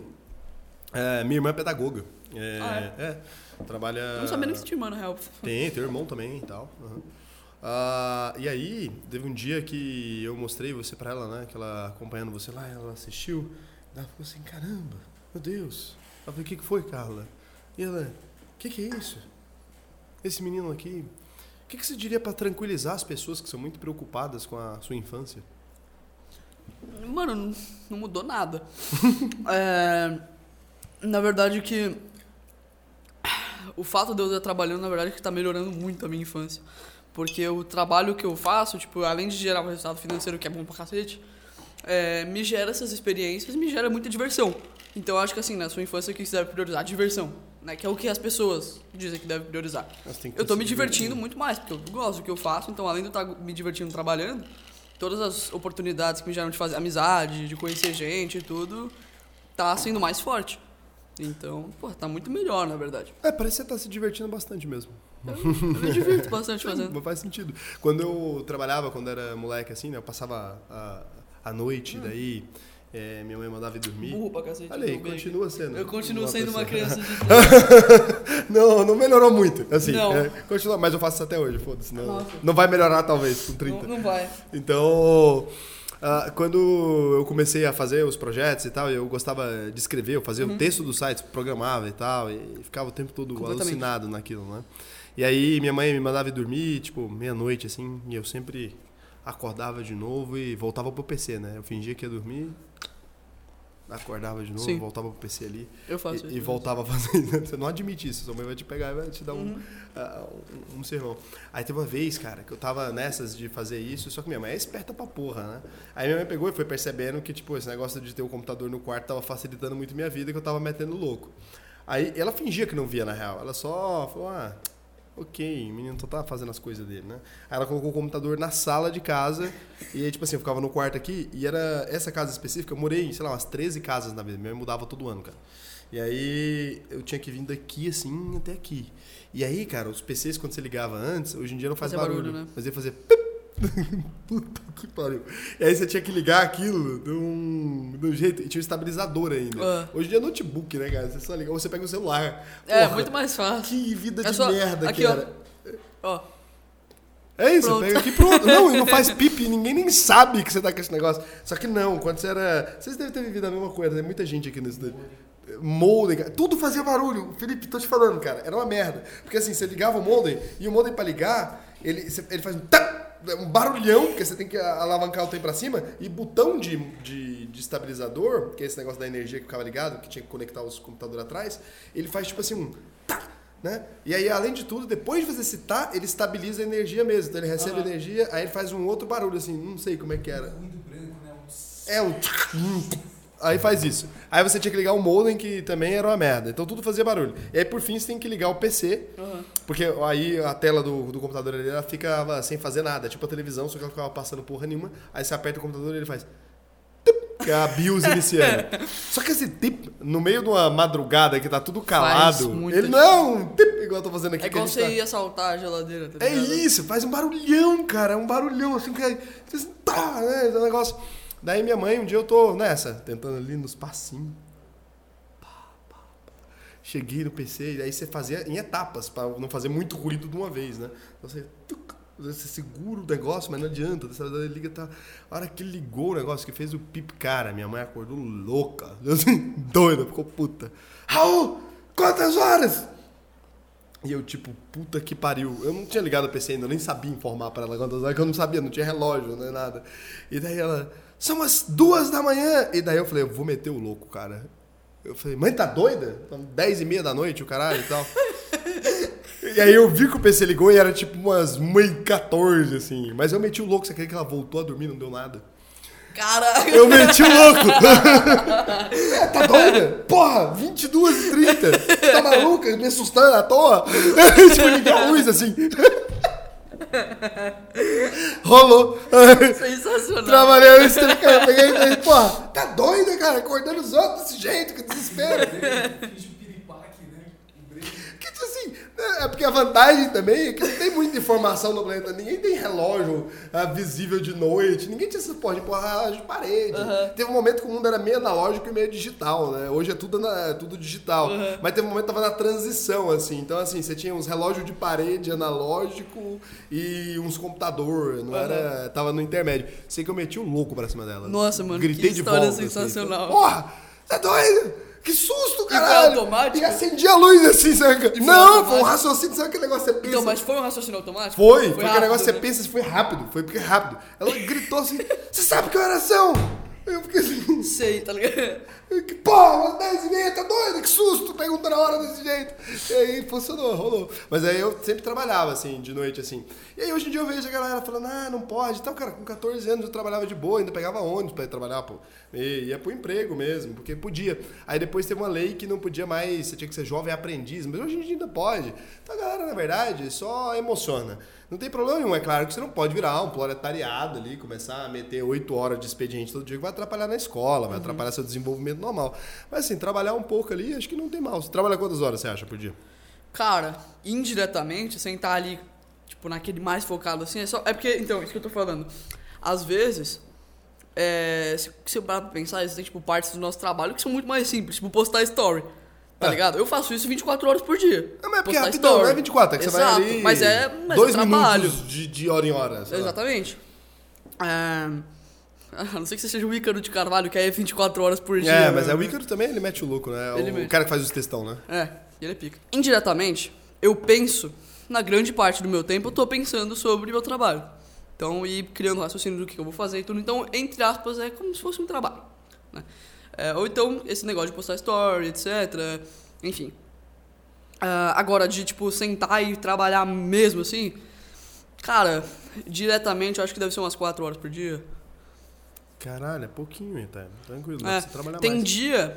é, quando eu tô, tipo assim, normalmente quando é sábado, fora hoje, né? Normalmente quando é sábado eu trabalho mais porque eu não tenho escola. Eu amo sábado, porque sábado eu consigo acordar cedo, normalmente, e aí eu acordo cedo pra cacete e eu trabalho muito, tá ligado? Você acorda que horas? Cara, então, esse negócio que eu falei de que às vezes eu fazia igual você, né, de, né, tipo, às vezes eu fazia isso pra poder trabalhar mais, né, com o celular ali e tal, mas eu percebo que faz muito mais sentido eu dormir cedo pra acordar cedo pra trabalhar de manhã É melhor. do que eu dormir tarde pra ficar Dei trabalhando. esse mesmo conselho pro. Quem é o nome dele agora, cara? O investidor adolescente? Como é que é o nome dele mesmo? Bruno? O Bruno. O Bruno Melim. tava nessa porra de, de 5am Club, o caralho. Eu falei, não, cara, você tem que dormir direito, você tá doido. Depois tu não cresce, tá ligado? É. Tava com 12 anos de idade metendo louco, aí vai ficar um anão. Aí, tipo assim, hoje em dia o que, que eu faço? É, eu vou dormir, mano, no máximo. no fora dias que, enfim, festa ou coisa assim. Ah, então, Festa? Tá nessa?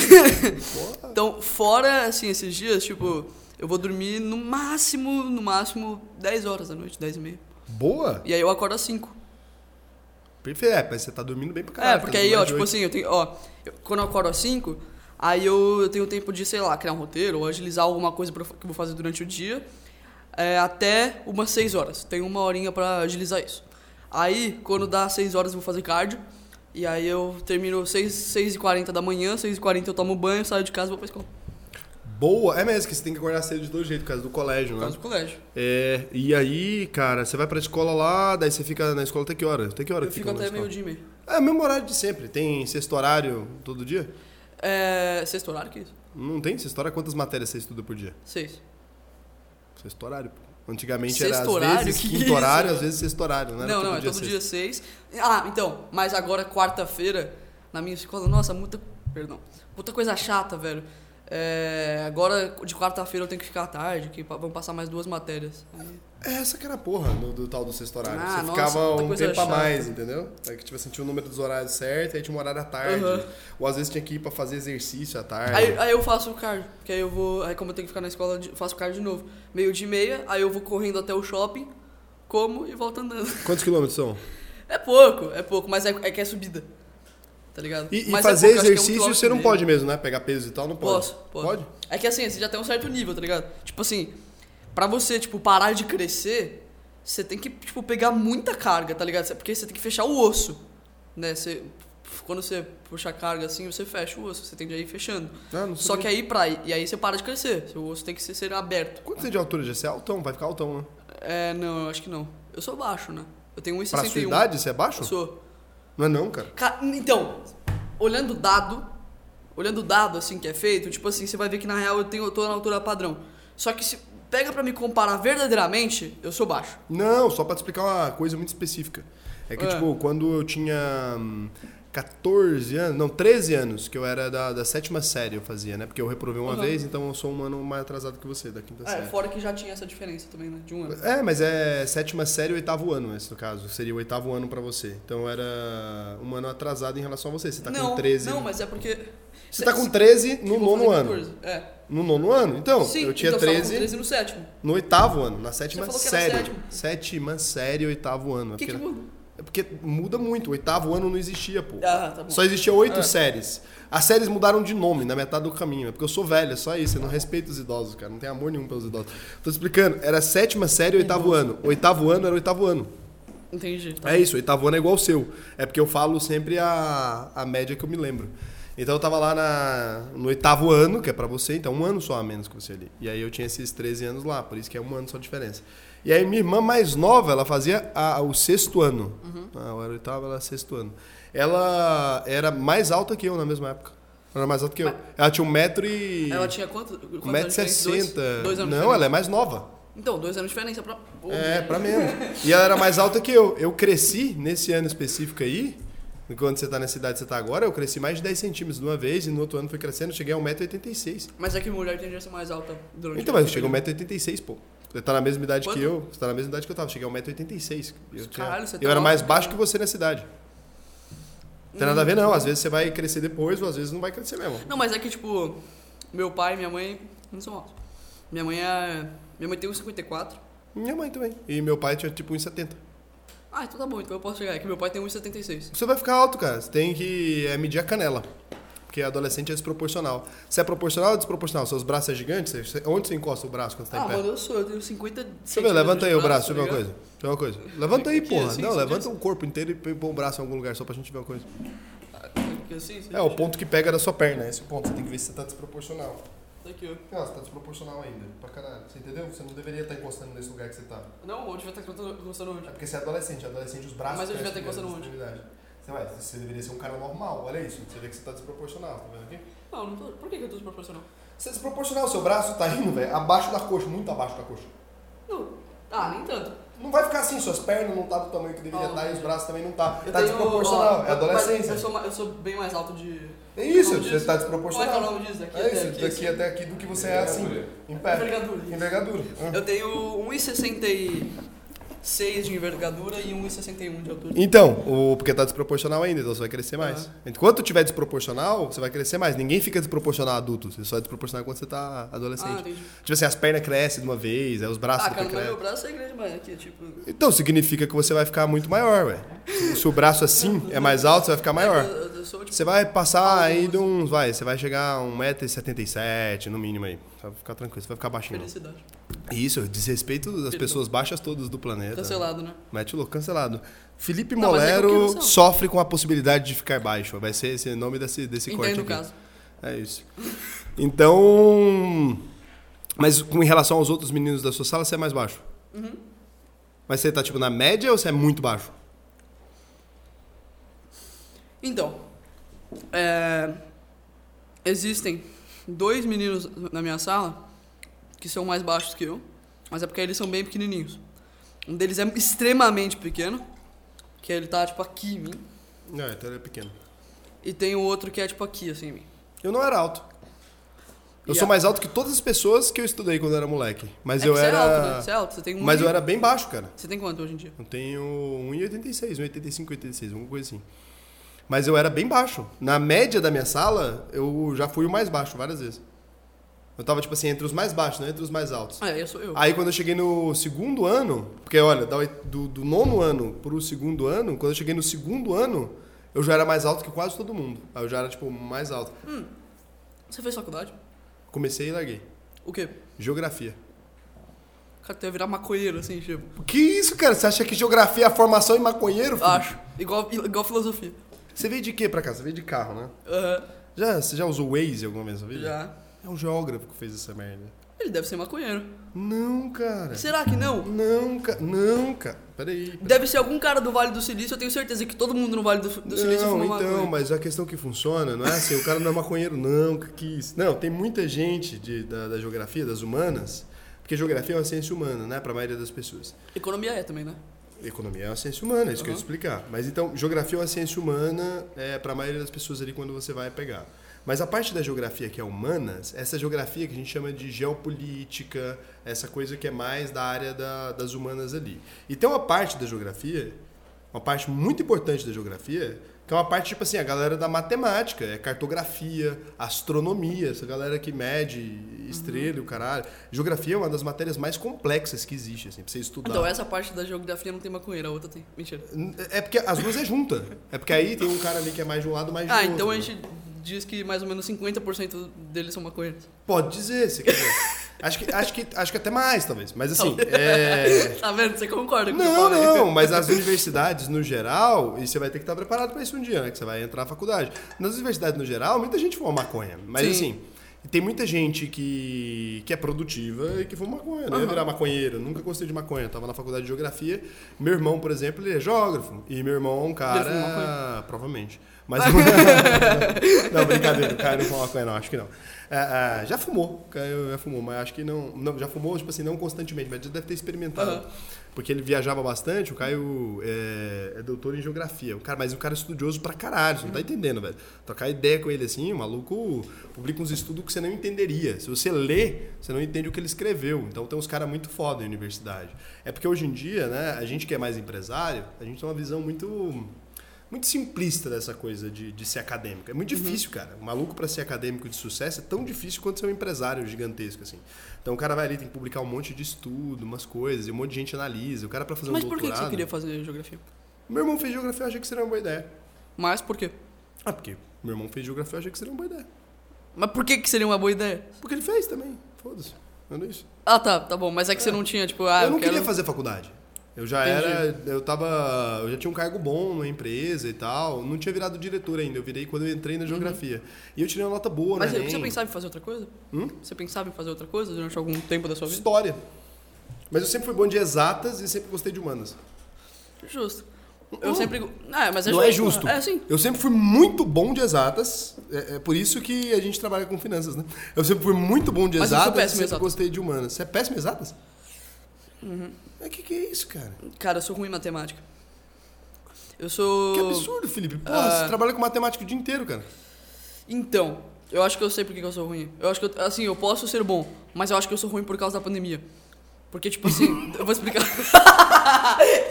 Olhando isso aqui fora de contexto, é muito bom. Detenção de louco pra caralho. Chamou os geógrafos tudo de maconheiro. Tive que explicar pra você não ser cancelado. Porra.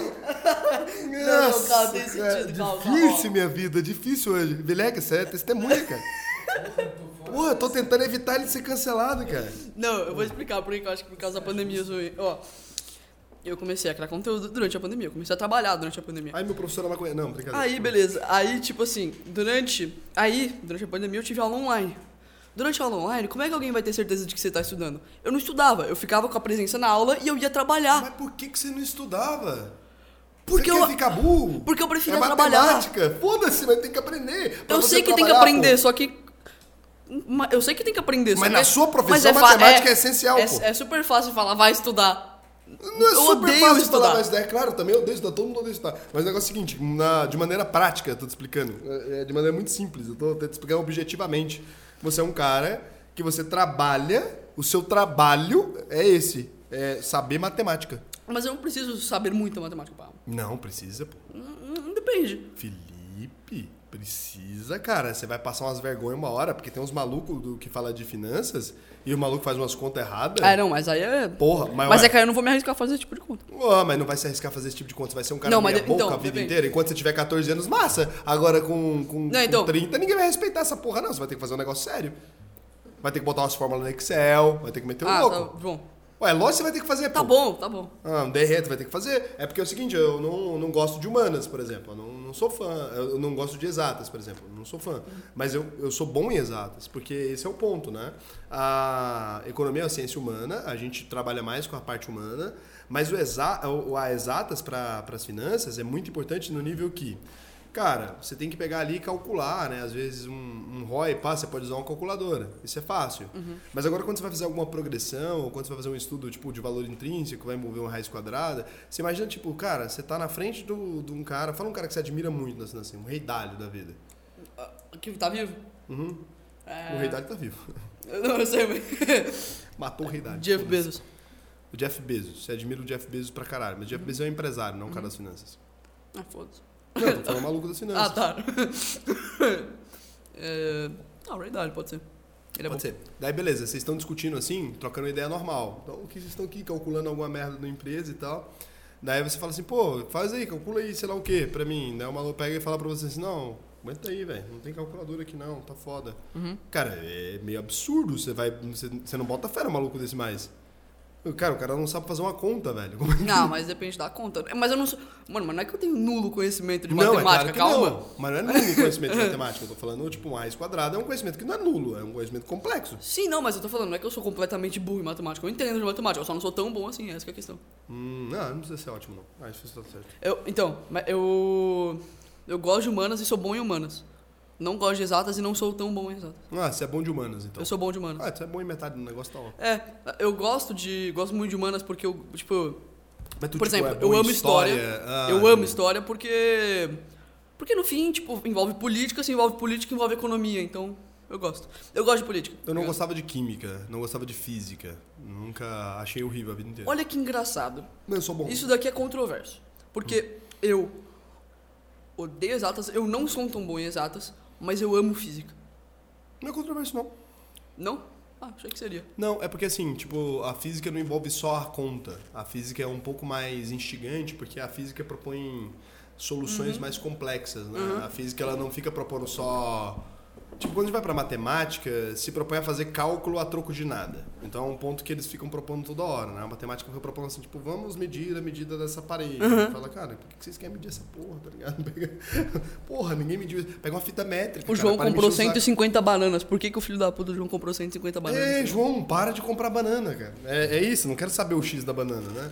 Então, a física, em vez de usar esses exemplos, a física costuma usar umas paradas, tipo, a gravidade de Marte. Daí você fala, pô, animal? Aí você tem um interesse maior. Acho que o grande problema da matemática, sério, isso é um grande problema da matemática, é que como é uma ciência dura, a gente chama ciências duras, né? As exatas são as ciências duras, porque muita gente defende que humanas são ciências ali e tal, mas as ciências exatas, elas são Ciência dura é um jeito de falar que é ciência, porque quando você fala de humanas ali, você não tem como provar uma teoria em todo lugar, não tem como provar igual a gravidade, que no, em Marte aqui funciona desse jeito, na Terra também, no, no universo inteiro funciona. Isso é um problema, inclusive, o que a gente está falando aqui pode dar um cancelamento com a galera que é das ciências humanas. As ciências humanas, elas são, elas dependem do indivíduo. Então, tipo assim, ah, no corpo do Felipe ali, no pensamento do Felipe é X, no pensamento do Raul é Y, né? Quando a gente fala de psicologia, por exemplo.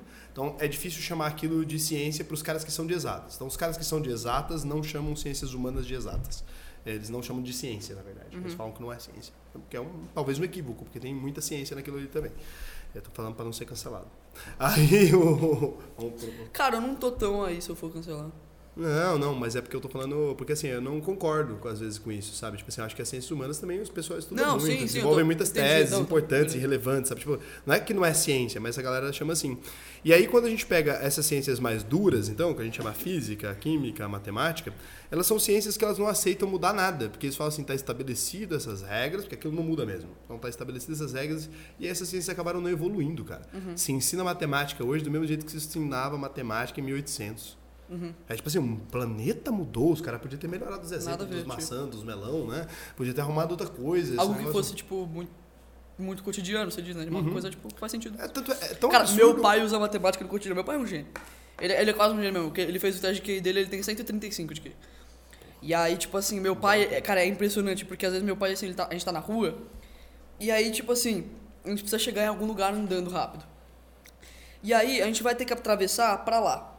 E aí, a, a- gente faz a conta, tipo, se faz mais sentido ir assim, e assim, e assim e tal. Ele fala, não, faz mais sentido ir assim, porque a gente vai chegar um pouquinho mais rápido. Tá ligado? Meu pai coloca, tipo, tudo dentro de, de contexto. Porque é matemático. Aham. Aham. A sua geração já é muito diferente. Por exemplo, quando você nasceu já existia celular. Você lembra do celular já? Quer dizer, é, sim. Já existia? Acho que já. O pessoal ainda usava computador? Aham. Falo desktop mesmo, sem ser notebook. Sim, usava. Muito? Uhum. Ué, então é uma geração diferente mesmo. Hoje em dia já não é mais tão comum, né? Então É. você pegou uma transição ali também. Mas da sua geração o pessoal já tinha internet o tempo todo. Tipo, quando você era criança você usava internet? Botaram você pra ver YouTube? Então, exatamente, essa que é a questão. É muito diferente de, de hoje em dia, porque eu ainda. Eu fui utilizar YouTube um pouco depois, tá ligado? Porque hoje em dia a pessoa, a criança nada já usa YouTube, tá ligado? Vê Na desenho. sua época não, né? Porque é 2010 na foi minha época, não. Na minha época não. Porque. É de 2010. Ah, é? Uhum. Sério? Acho que era antes. Acho que era. Qual? 2008 ou 2010? Não, velho. Não, acho que você tá ficando maluco, mano. Sério? Porque tem vídeo do YouTube de 15 anos atrás, eu acho que é de 2006, um bagulho assim. 2005. Que é porque pra mim não muda tanto. É porque pra então, você já pra mim muda. Pra mim muda muita coisa. 2005, Ó, 2010, você parar pra pensar, você parar pra pensar, 5 anos pra mim, eu já posso ser preso. Não vamos tentar evitar isso aí. Exatamente. 5 anos pra mim eu já poderia beber, por tipo. Diferente, entendeu? Não pode não? Posso. Não, só vai ser autorizado, mas não, não é uma boa ideia, talvez. Ou é também, não sei. Talvez é. Talvez seja, As talvez não. beber. Exatamente. Quando eu fiz 18 anos, eu não bebia quando eu era menor de idade, porque tem uma galera que quando faz uns 16 ele começa a experimentar. Eu nunca tinha bebido, não curtia. Daí, na verdade, uma vez, pra ser bem honesto, não gosto de mentir pras pessoas. Pra ser bem honesto, quando eu tinha uns 16 anos uma vez, eu fui num, num show, eu era vocalista de uma banda. Caraca. E a galera toda bebia. Meus amigos já eram mais adolescentes, mas bebiam. A partir, acho que, dos, dos 16 ali, os adolescentes acho que experimentam álcool. Não é que ficam bebendo, né? Mas experimentam álcool ali é, de maneira burra e costumam passar mal e se fuder, porque o fígado não tá Exagera. pronto. Não, não exagera, porque o fígado não tá pronto. Daí você bebe, você fode. Aí depois você não vai poder beber quando ficar mais velho. Então, as ideias burras, tá ligado? Tipo, ah, vou usar droga com 18 pra ver de qual que é. Daí você vai se fuder, porque às vezes dá certo. Você gosta pra caralho, você fudeu. Exatamente. Então, numa dessas, eu tinha uns 16 anos e aí já tinha alguns amigos meus que bebiam há algum tempo. Aí me ofereceram uma, um negócio de menta, aqueles licor de menta, assim, tem uns negócios, chama estoque, né? Esse negócio, vocês manjam? Estoque de menta. É um licorzinho. Aí eu tomei uma dose desse negócio e, cara, eu curti pra caralho, porque é doce. Aí o burro, né?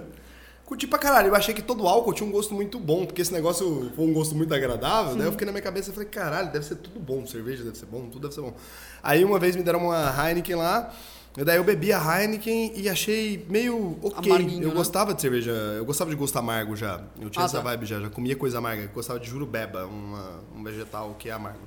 Meu pai me dava quando era moleque, eu sempre gostei de pimenta, essas coisas, então eu achei o gosto maneiro. Só que eu não tinha costume de beber e tinha 16 anos, o fígado é pequeno, né, cara? Eu era magrinho, pesava, sei lá, uns 50 quilos. Que?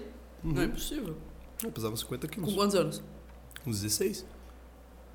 Qual altura que você tinha com 16?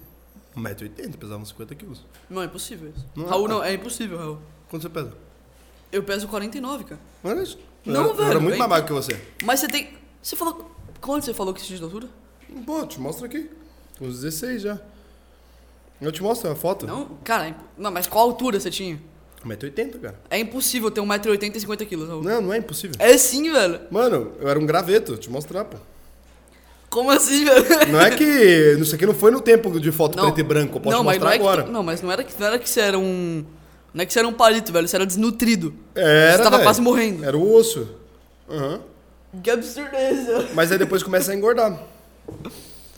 É porque vou, vou achar a foto, você ficou muito impactado. Mano, como- não, não dá, velho. 1,80m, 50 Usava quilos. 50 quilos, cara. Mano, qual que é o, o índice de massa corporal disso? Nem sei, cara. Era um trapo. Olha aqui, ó.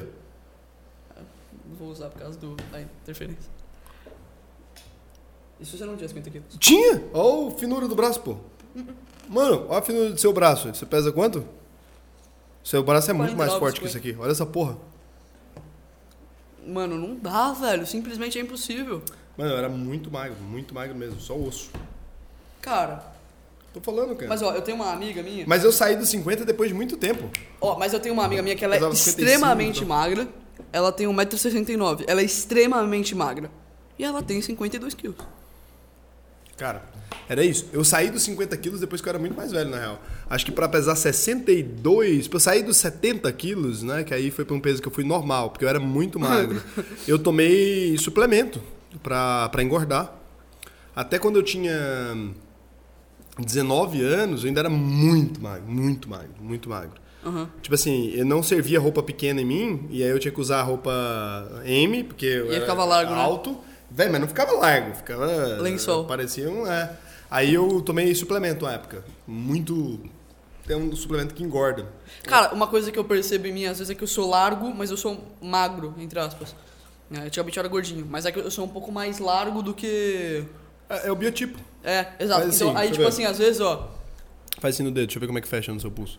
Sobra dedo ou não sobra dedo? com, com qual dedo que você diz? Com esse dedo. Com esse Esses aqui? dois dedos, o dedo ah, tá, do meio e o fecha. dedo aqui.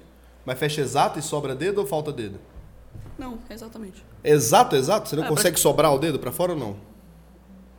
Vamos um pouquinho. Ah, não, Exatamente. você tem um bom biotipo. Você é, É que eu- é então- mesomorfo. Você vai Não, ficar- eu não sou mesomorfo. Eu É. acho que eu sou. Não. Se o dedo Tem- fecha eu, acho- exato, não, é eu, mesomorfo. sou, eu acho que eu sou endomorfo. Não. Endomorfo, Ectomorfo o dedo é mag- não gruda. no outro. Ectomorfo é magrinho. Magrinho. Mesomorfo é atlético. Endomorfo o dedo não fecha. Ele não fecharia. É sério? Seu dedo ia ficar assim, ó. É, quer ver? Talvez ele. Vai. Faz aí. Olha lá. Pronto. Mas é que ele é mais alto, não é não? Tipo, Não é faz isso. diferença. Endomorfo, não é fecha. mais. Não fecha, cara. Não, eu digo maior, tipo. Não é porque ele é altura, gordo, cara. Olha ele, ó. Você é alto também. Fecha aí. Vou mostrar pra todo mundo você, ó lá. Ó, ó. O dedo fecha certinho, pra você ver que ele é mais forte, o biotipo dele. O dedo fecha certinho. Você, faz aí. Ah. Também. Fecha certinho igual o seu. Quase, ó. Ele é mesoendomorfo ali. É isso. Você também. Você é mesomorfo aí também. Vai ficar forte. Então eu tenho. É porque o meu, por exemplo, ó, eu, eu não tenho é, negócio pra engordar. Me sobra um pouco ainda, ó. Eu sou mais Uhum. Você é o ectomorfo. Você é... Claro que você é ectomorfo. Ah, é. Não é que você não pode né? ficar gordo. É, não, é que você era magrinho, né? É, Então, não é que você não pode ficar gordo. Você pode ficar gordo sendo ectomorfo. Uhum. Você pode ficar forte sendo ectomorfo, né? Mas é, é os biotipos. Tô explicando pra galera. Nada a ver esse podcast, meu Deus. Mano, esse podcast tá muito aleatório, velho. Muito aleatório. Foi você. Nunca nenhum foi assim. Mas isso aqui é bom, mano. O, o ectomorfo é esse biotipo mais magrinho. Eu era mais magrinho, daí eu fiquei maior, é, mais gordo, é, porque eu fiz muito exagero. Eu comia uma pizza grande e bebia uma garrafa de vinho todo dia durante muitos anos. Então Entendi. eu consegui engordar mais. E mesmo assim, é, não consegui engordar tanto quanto eu deveria. Mas hoje em dia você não é gordo, né? Não, porque agora eu malho. Aham. E aí. Sim, não, mas é que às vezes, tipo assim, a pessoa consegue, tipo, não aparentar ser gorda, mas às vezes é sem camiseta, tipo. Não, não, eu tenho muita massa muscular também. Eu, eu malho pra caralho agora. Eu vejo. Você posta, é. cara. Mais gordo. Mais. Como é que era? Mais gordo do Aí que- foi isso, eu fui, eu sou um cara bem magrinho, eu pesava isso mesmo, 50 e poucos quilos, cara, e eu era alto, então era 50 e poucos quilos no ódio. No exército, na medição do exército, quando eu tinha 18 já, eu pesava ainda 61, que já era dois Mas anos você não fez depois exército, disso. né? Você foi pra. Não. Ah, tá. É, aí, eu tinha uma banda, e aí os moleques estavam bebendo, eu cantava, Caraca, a gente teve uma puta discussão no no bagulho da banda. pra Bom, chegar nisso. Aí eu fui bebi uma, uma cerveja, eu gostei, achei bom, bebi outra assim. E cara, eu passei muito mal, porque é burro demais, né? Daí bebi quando era novinho. Acho que foi a única vez que eu bebi antes dos 18 anos. Aí depois disso eu falei, ah, nunca mais eu mexo com essa porra e tal. E daí Aí foi mexer depois de velho- quando? Ah, eu fiquei. Quando eu fiz 18 anos, meu pai me chamou pra beber. Hum. Me chamou pra beber. Meu pai falou, ah, vamos, vamos tomar comigo, aí me deu tequila. Tequila. Aham. Aí passei mal nesse dia também. Mas foi com meu pai já, foi bem mais de boa, assim. Meu pai só trocando ideia e Mas tomando você-. Mas você passou mal menos mal do que antes, daquela vez. Uh-uh. Não? Foi Mais mal que eu bebi mais. Tequila é. Ah, tá, É porque é tem mais- diferença tem mais- entre tem tipos mais de álcool, né? bebidas, é, é. Aí passei muito mal. Não, mas eu achei que tinha sido menos que seu. o Mas seu quando o fígado não tá pronto, você fica muito fudido. Ele fica quanto? 21? O fígado? Completamente? Cara, acho que por aí. É, É, né? ele, vai, ele vai desenvolvendo, assim. Então, quanto mais você evitar beber enquanto você é muito novo, melhor. melhor.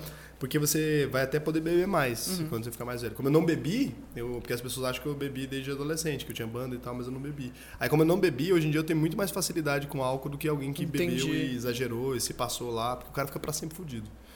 Tudo, tudo passa mal, tudo passa mal, porque o fígado não desenvolve direito, né? Você dá pancada nele antes da hora, então é bom cuidar do fígado Tá legal. vendo? Conselhos do Raul, hein? Não comer gordura. Não, se você quiser viver bem, cara, o ideal é você Sim. evitar beber. Até pra poder beber, o ideal é evitar beber É, até você ficar mais velho, porque aí você vai ter um fígado mais saudável ali. Mesma coisa que evitar ficar gordo adolescente, porque senão você vai ficar engordando toda hora. Com, isso, mano, muito. Muito mesmo. Tem até tipo uma. E daí tá fudido, vai ficar feio. Ninguém gosta de ficar gordo, é foda. Não adianta ficar defendendo essas coisas que não existe. Não, não dá. Se aceite, puta palhaçada. Não se aceite. não se sente, pô. Mude. Não tem jeito. Porra. Se a coisa não tá saudável, não tem que ficar. Agora, Exato. se tá saudável, beleza. Ah, sou um gordinho, eu nasci mais gordinho, mas Mano, o importante, é, o importante é ser feliz, saudável. Feliz e saudável. É isso, que não adianta falar assim, ah, vai ficar tudo bem. Não vai. Se você evitar engordar, é porque a célula de gordura, que é quando você é adolescente também, ela. é, você tem como só preencher a célula de gordura quando você fica mais velho. Mas na, até certa idade, eu não sei a idade certinha, então não vou falar. Dá pra criar células de gordura nova. Então, se você criar células de gordura enquanto você é adolescente ainda, você vai passar a vida inteira brigando com a balança, porque toda vez elas Entendi. enchem facinho, entendeu? Você tem que encher ela só. Se você não tem células de gordura o suficiente, elas não. Eu não quase que eu cometi, tipo. É que assim, eu não era completamente adolescente, eu tinha 11 anos. Então, Não, aí, mas era só uma criança Sim. gordinha. eu. Cara, eu, eu tava bem gordo. Se for ver, assim, ó, diferença. Pegar, tipo, o primeiro vídeo do meu canal, você vai ver que eu tava de boinha, normal. Aí você pegar, tipo assim, dois, três meses depois do meu canal, você ver que eu tava bem gordinho. Pegar que hoje em dia você vai ver que, mano, é muito diferente. Mas é porque você cresceu também muito, né? Eu, eu cresci bastante, só que eu fiz muito exercício, eu fiz muito dieta por muito tempo. Pra emagrecer. dieta? Fiz. Cara, não, eu comia. E foi até um erro que eu cometi. Que eu não só não comia coisa errada, como eu comia pouco. Só que comer pouco é muito prejudicial, né? Inclusive, se você comer pouco do jeito errado, você pode até engordar. Engorda, engorda, porque Engorda o corpo pouco. começa a fazer reserva, né? Exatamente, exatamente. Começa a fazer reservas, começa. E, tipo assim, não só começa a fazer reserva, mas é, quando você, tipo, come pouco e aí você emagrece, depois você tende a, a engordar muito mais depois que você volta a comer. Porque aí seu, seu metabolismo ele começa a desacelerar, né? Quando você come pouco. E aí você volta a comer, e aí seu metabolismo, ao invés de estar mais rápido, tá baixo. Então você vai engordar muito mais do que antes. Aí você viu isso no Paulo Musi. Isso aí vira o Paulo Musi. Boa. Tá vendo? Mas não aí- foi essa. é, o- Fica aí o registro do Paulo Musi. Cara, o Paulo Musi é incrível, mano. Ele é foda mesmo. Ele é muito foda. O cara é referência. E eu tô muito feliz que o Paulo Musi me segue, eu troco ideia. Ele te O segue? Paulo Musi me segue. Massa o Paulo Musi. Você tem que gravar com o Paulo Musi. Eu, cara, minha média de vida é ter um podcast só pra gravar com o Paulo Musi, tá ligado? Faz o podcast, chama ele aí e grava com ele aqui. Sim. Foda-se, eu saio daqui e deixo você falar com ele. Você faz investimento sadia podcast com o Paulo Musi. Foda-se. Não, não, o podcast mais aleatório vai ser eu, você e o Paulo Musi. Pô, aí é, aí é melhor ainda. Vamos fazer um podcast com o Paulo Musi. Vamos. E você acha que ser famoso é, atrapalha ou ajuda na adolescência? Ajuda, eu acho.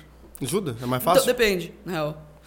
Acho que se tiver inteligência emocional pode, pode ser muito melhor, se não tiver pode ser ruim, eu acho. Por que, que pode ser ruim? Porque ser famoso, por mais que tenha pontos bons, tem pontos negativos. E o ser humano, por algum motivo, foca muito mais no negativo do que no positivo. Então você pode ter 100 comentários muito positivos sobre você, se tiver um negativo, provavelmente você vai ficar no negativo, né? Você vai focar mais naquele. Então, se você for adolescente, for famoso e não tiver uma certa inteligência emocional, você pode focar naquilo e ficar muito mal. Mas eu tenho inteligência emocional até que boa, então por mim Mas o é povo te melhor. dá rage? Que? Sério, velho? Cara, eu- isso aí foi até engraçado, já recebi até ameaça, sabia? Tipo, o hate Caralho. chegou num ponto que era muito hate, era ódio mesmo que tinham por mim. Eu já che... Os meus pais sofreram ameaça. É porque hate é ódio em inglês, né? Fica É, melhor, né? É hate mesmo. tipo assim, durante um- uma, uma época que eu saí muita notícia, acharam que eu era, tipo, uma, uma- alguma coisa criada pelos meus pais. Meus pais estavam correndo eu, minha infância, tudo. E aí, tipo, chegar, chegou a ter ameaça falando que pesquisaram sobre meu pai no Google e meu pai tem uma clínica oftalmológica. E falaram que ir na clínica dele ia resolver com ele, Que isso, tá cara? ligado? Obviamente não aconteceu nada, porque não, ninguém vai Ah, resolver isso, é, é óbvio. valentão de internet. É óbvio, mas enfim. É, eu já- mas eu sofro muito hate, cara. Durante uma época eu olhava, olhava e fingia que não ligava. é, tá ligado? Tipo assim, ah, você liga, ah, não, não tô nem aí. Tipo assim, eu não ligava muito mesmo, mas no fim eu acabava me importando um pouco. Hoje em dia eu não tô nem aí simplesmente porque eu tô ganhando dinheiro, então eu tô feliz. E porque eu olho muito menos também. Se eu olho alguma coisa é muito por acidente. Mas naquela época eu buscava olhar os comentários, esse tipo de coisa que estavam falando mal de mim. Agora, tipo assim, o que acontece muito é que eu, eu tô muito grande no TikTok, não eu. As pessoas postando sobre mim. E aí, tipo, você for ver algum vídeo meu no TikTok que apareceu lá e você clicar no comentário, é só gente me xingando muito. Sério? É, só que eu não olho. E aí, ah, falando tudo que sempre falam de mim. Que eu sou O filho quê? de papai, que eu sou um bosta que só conto mentira. Que na verdade eu sou um, um coaching que só fala mentira, não é nada verdade do que eu falo, mas enfim. E aí, tipo assim, agora, antes, naquela época, pô, se, se acontecesse isso, eu ia olhar os comentários e tudo. Agora eu vejo um vídeo meu, eu clico em não interessado pra não aparecer mais eu pra mim e pulo pro próximo vídeo. Tá ligado? Pra eu não ter que ficar vendo esse tipo de coisa. Caralho, mas que bizarro. A galera sai te xingando aleatório, assim, tipo, Nossa, tá mentindo e foda-se. muito, Não- O muito. povo não pesquisa pra saber, tipo, né? foda-se. né? Não, você acha que vai pensar? Tá maluco. Pô. Caralho, a internet é muito escroto. É, É, imaginei. é Achei que como, como você era mais novo, a galera pegava leve, assim. Não, por isso que eu falei aquela hora lá que você falou que o povo ia ficar do meu lado, no negócio do Estado lá. Provavelmente ia ficar, porque o Estado é, enfim, obviamente, mas de qualquer jeito, tipo assim, eu, também ia sofrer muito hate. Tipo, eu também, Caralho, mas eu a acho. galera é muito sem noção. Porque, Felipe, tipo assim, na real, Porque Twitter- assim, tipo assim, você tá fazendo nada, você tá trabalhando. Mano, TikTok é. TikTok é ruim, eu sofro muita crítica no TikTok. Agora, Twitter é um bagulho muito bizarro, porque Twitter é o submundo da internet. Ah, mas Twitter é um. É o chorume, cara. É, é chorume, e aí, tipo assim, teve. Teve Mas aquilo ali é alguma- com todo mundo, não pode levar a sério aquilo ali, porque assim. Sim, é e- e você tá ligado, quem que é o público-alvo daquilo ali? Tipo assim, é. É. uma galera. O que, que as pessoas fazem da vida? Nada. Nada. Cara, pra mim, uma pessoa que passa mais de uma hora por dia no Twitter não tem emprego, não tem porra nenhuma, porque ali é o churume, não tem Sim. nada. É um monte de gente comentando merda, falando mal da própria vida, falando mal das pessoas. Cara, não tem um conteúdo Uhum. positivo, é um inferno. Porque assim, eu uso o Twitter só pra fazer o print pra poder Postar no Instagram. postar no Instagram, assim. E daí, quando eu- um dia eu fui olhar as menções que tinham no, no meu nome, assim, falei assim, "Quer- cara, eu vou clicar isso aqui. Aí era uma galera falando, não tem nada a ver, assim, porque eu tenho TDAH, é um, um transtorno. É, Uhum. sei lá, é. Daí, assim, era uma galera falando umas merda. E eu falei assim, velho, essa galera é doida, cara, porque eu nunca falei essas coisas. O povo tava inventando uns trem que eu disse, que eu não disse, sabe? Então, assim, eu falei, caralho, não dá Mas pra é. levar aquilo ali a É. sério. Ah, E aí, assim, o TikTok é muito pior. Teve um, um cara que ele fez um vídeo, uns vídeos me xingando, assim, e tudo, e deu uma leve viralizadinha. Esses vídeos que ele fez me xingando. Ele fez um vídeo te xingando? É, Quantos anos que ele tem? muitos. Acho que tinha 30. um pouco. Vergonha na cara, sabe que não tem? Aham. Aí eu comentei, eu comentei no vídeo desse cara assim, falando "Ah", que porque muita gente tipo, ficou do meu lado. Porque assim, eu tenho. O povo que não é da minha fanbase costuma me odiar. Quem é da minha fanbase me ama. E aí foram lá e, nossa, mano, massacraram o cara também e tudo. Eu comentei, "Rala- galera, relaxa, só porque ele é comediante, aí eu ganho mais que ele, aí ele tá chateado com isso, tá ligado? Ficou magoado, mas talvez é isso mesmo. E aí, enfim, aí ele fez um vídeo e tal, e aí, tipo, deu uma leve viralizada. E aí, tipo, com isso, mano, você vai ver no Twitter, tem uns caras falando, nossa, esse Felipe Moleiro merece muito mais, esse cara virou meu ídolo só por falar mal dele e xingar ele, tá ligado? Então o, o Twitter é só isso, tá ligado? É só chorume, cara. É. Mas é, é Mas eu uso o Twitter só pra isso que você usa também. Pra... É, pra postar tweet. Ah, no Instagram. Mas eu imaginei que, como você é mais novo, a galera pegaria leve. Hum, Até porque, assim, cara, porra, é muito escroto, né? Tu, tu ficar falando merda. Porque, assim, Mas na olha- real, você tá. Você tá num nível muito acima, né? Do que até algumas pessoas adultas conseguiram chegar e, e trabalhando pra um caralho, e tem as empresas lá e tal. E por mais que óbvio, velho, você é jovem, você fala uns PT mesmo. Tem hora que, pô, igual aqui hoje, você meteu uns que joga pra maconheiro e tal. Mas assim, é, Vamos é- pegar essa parte, eu tenho certeza que vão pegar essa não, mas parte. é aqui. totalmente compreensível, saca? O grande ponto que, que, que você tem que entender é que, assim, existe um nível ali, né, de amadurecimento de qualquer Uhum. ser humano. Porra, todo mundo teve 13 anos. Se eu for comparar o seu amadurecimento com o meu, porra, tu acha que... Sei lá, você tá com uns 18 anos na, na idade mental aí, em alguns nichos, e às vezes não, às vezes você mostra que você tem 13 Uhum. mesmo e talvez 12, dependendo. Então, Tem- é não, tem coisa, tem coisa que eu tenho 10. É isso, e às vezes é importante entender Sa- ó, isso. É que assim, a- com todo mundo aqui, eu não criei intimidade suficiente pra isso ainda.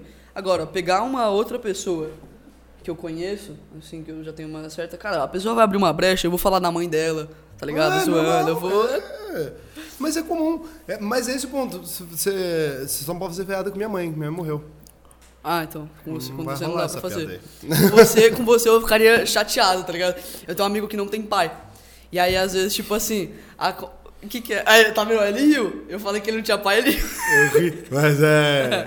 Aí, tipo assim. Eu só imaginei a merda. Por, ac- tipo, por acaso, existem coisas que é natural, tá ligado? Tipo assim, falar, ah, você é um viadinho, aí você fala assim, teu pai, tá ligado? É comum. Aí, tipo assim, ele me xingou de um bagulho, eu falei teu pai. E na hora eu pensei, puta que pariu, velho, foi mal, mano. Eu fui abracei ele, tá ligado? Só que ele não, não liga. Mas isso é normal, é de. Eu fico feliz que ainda exista isso. Eu achei que a sociedade tinha ficado politicamente correta. Eu tô feliz. Não, tá talvez a sociedade tenha ficado, mas você Não. completamente incorreto. Não, não ficou, não. Se, Não? se- se as Tá pessoas bom. continuam se zoando, tá tudo bem. É porque eu fui com medo. Falei, caralho, os meninos vão crescer sem nunca ser zoado, né? Ah, não, não não- não vai dar muito certo socialmente. Ainda bem que vocês estão se zoando escondido das Com pessoas. tá certeza. tudo Não, escondido? Ah, escondido. Tá funcionando, que a gente não tava sabendo. A gente pensou que vocês eram uma geração mais Nutella. Tá ok, Ah. vocês são raiz ainda. Então, isso que eu quero dizer. Às vezes, tipo assim, pode ser que não seja. Lembra que eu falei que, tipo assim, por mais que seja considerado da mesma geração, eu acho que eu não, eu não acredito que eu seja da mesma geração que pessoas quatro anos mais novas que eu. Às vezes é isso. Às vezes é essa nova, talvez. Às vezes, essa nova, às vezes ainda seja Ou às vezes eu você tô tá falando. ficando velho, porque aí você começa a achar que a outra geração é Nutella, igual a gente achava. Daí, Mas eu verdade, acho, nunca que, eu acho que a minha geração também é Nutella. Mas é um pouco. É. Mas, mas é assim sempre. O Sócrates achava já. Sócrates achava. e a geração antes dele, em 4.200 anos Por que antes Sócrates de Cristo, achava? vou te contar. É. 4.200 anos antes de Cristo, é, num, num vaso ali, estava escrito que a juventude estava perdida. É real isso, né? Tipo assim, a juventude está perdida e tal. E daí Sócrates falava que a sociedade estava perdida.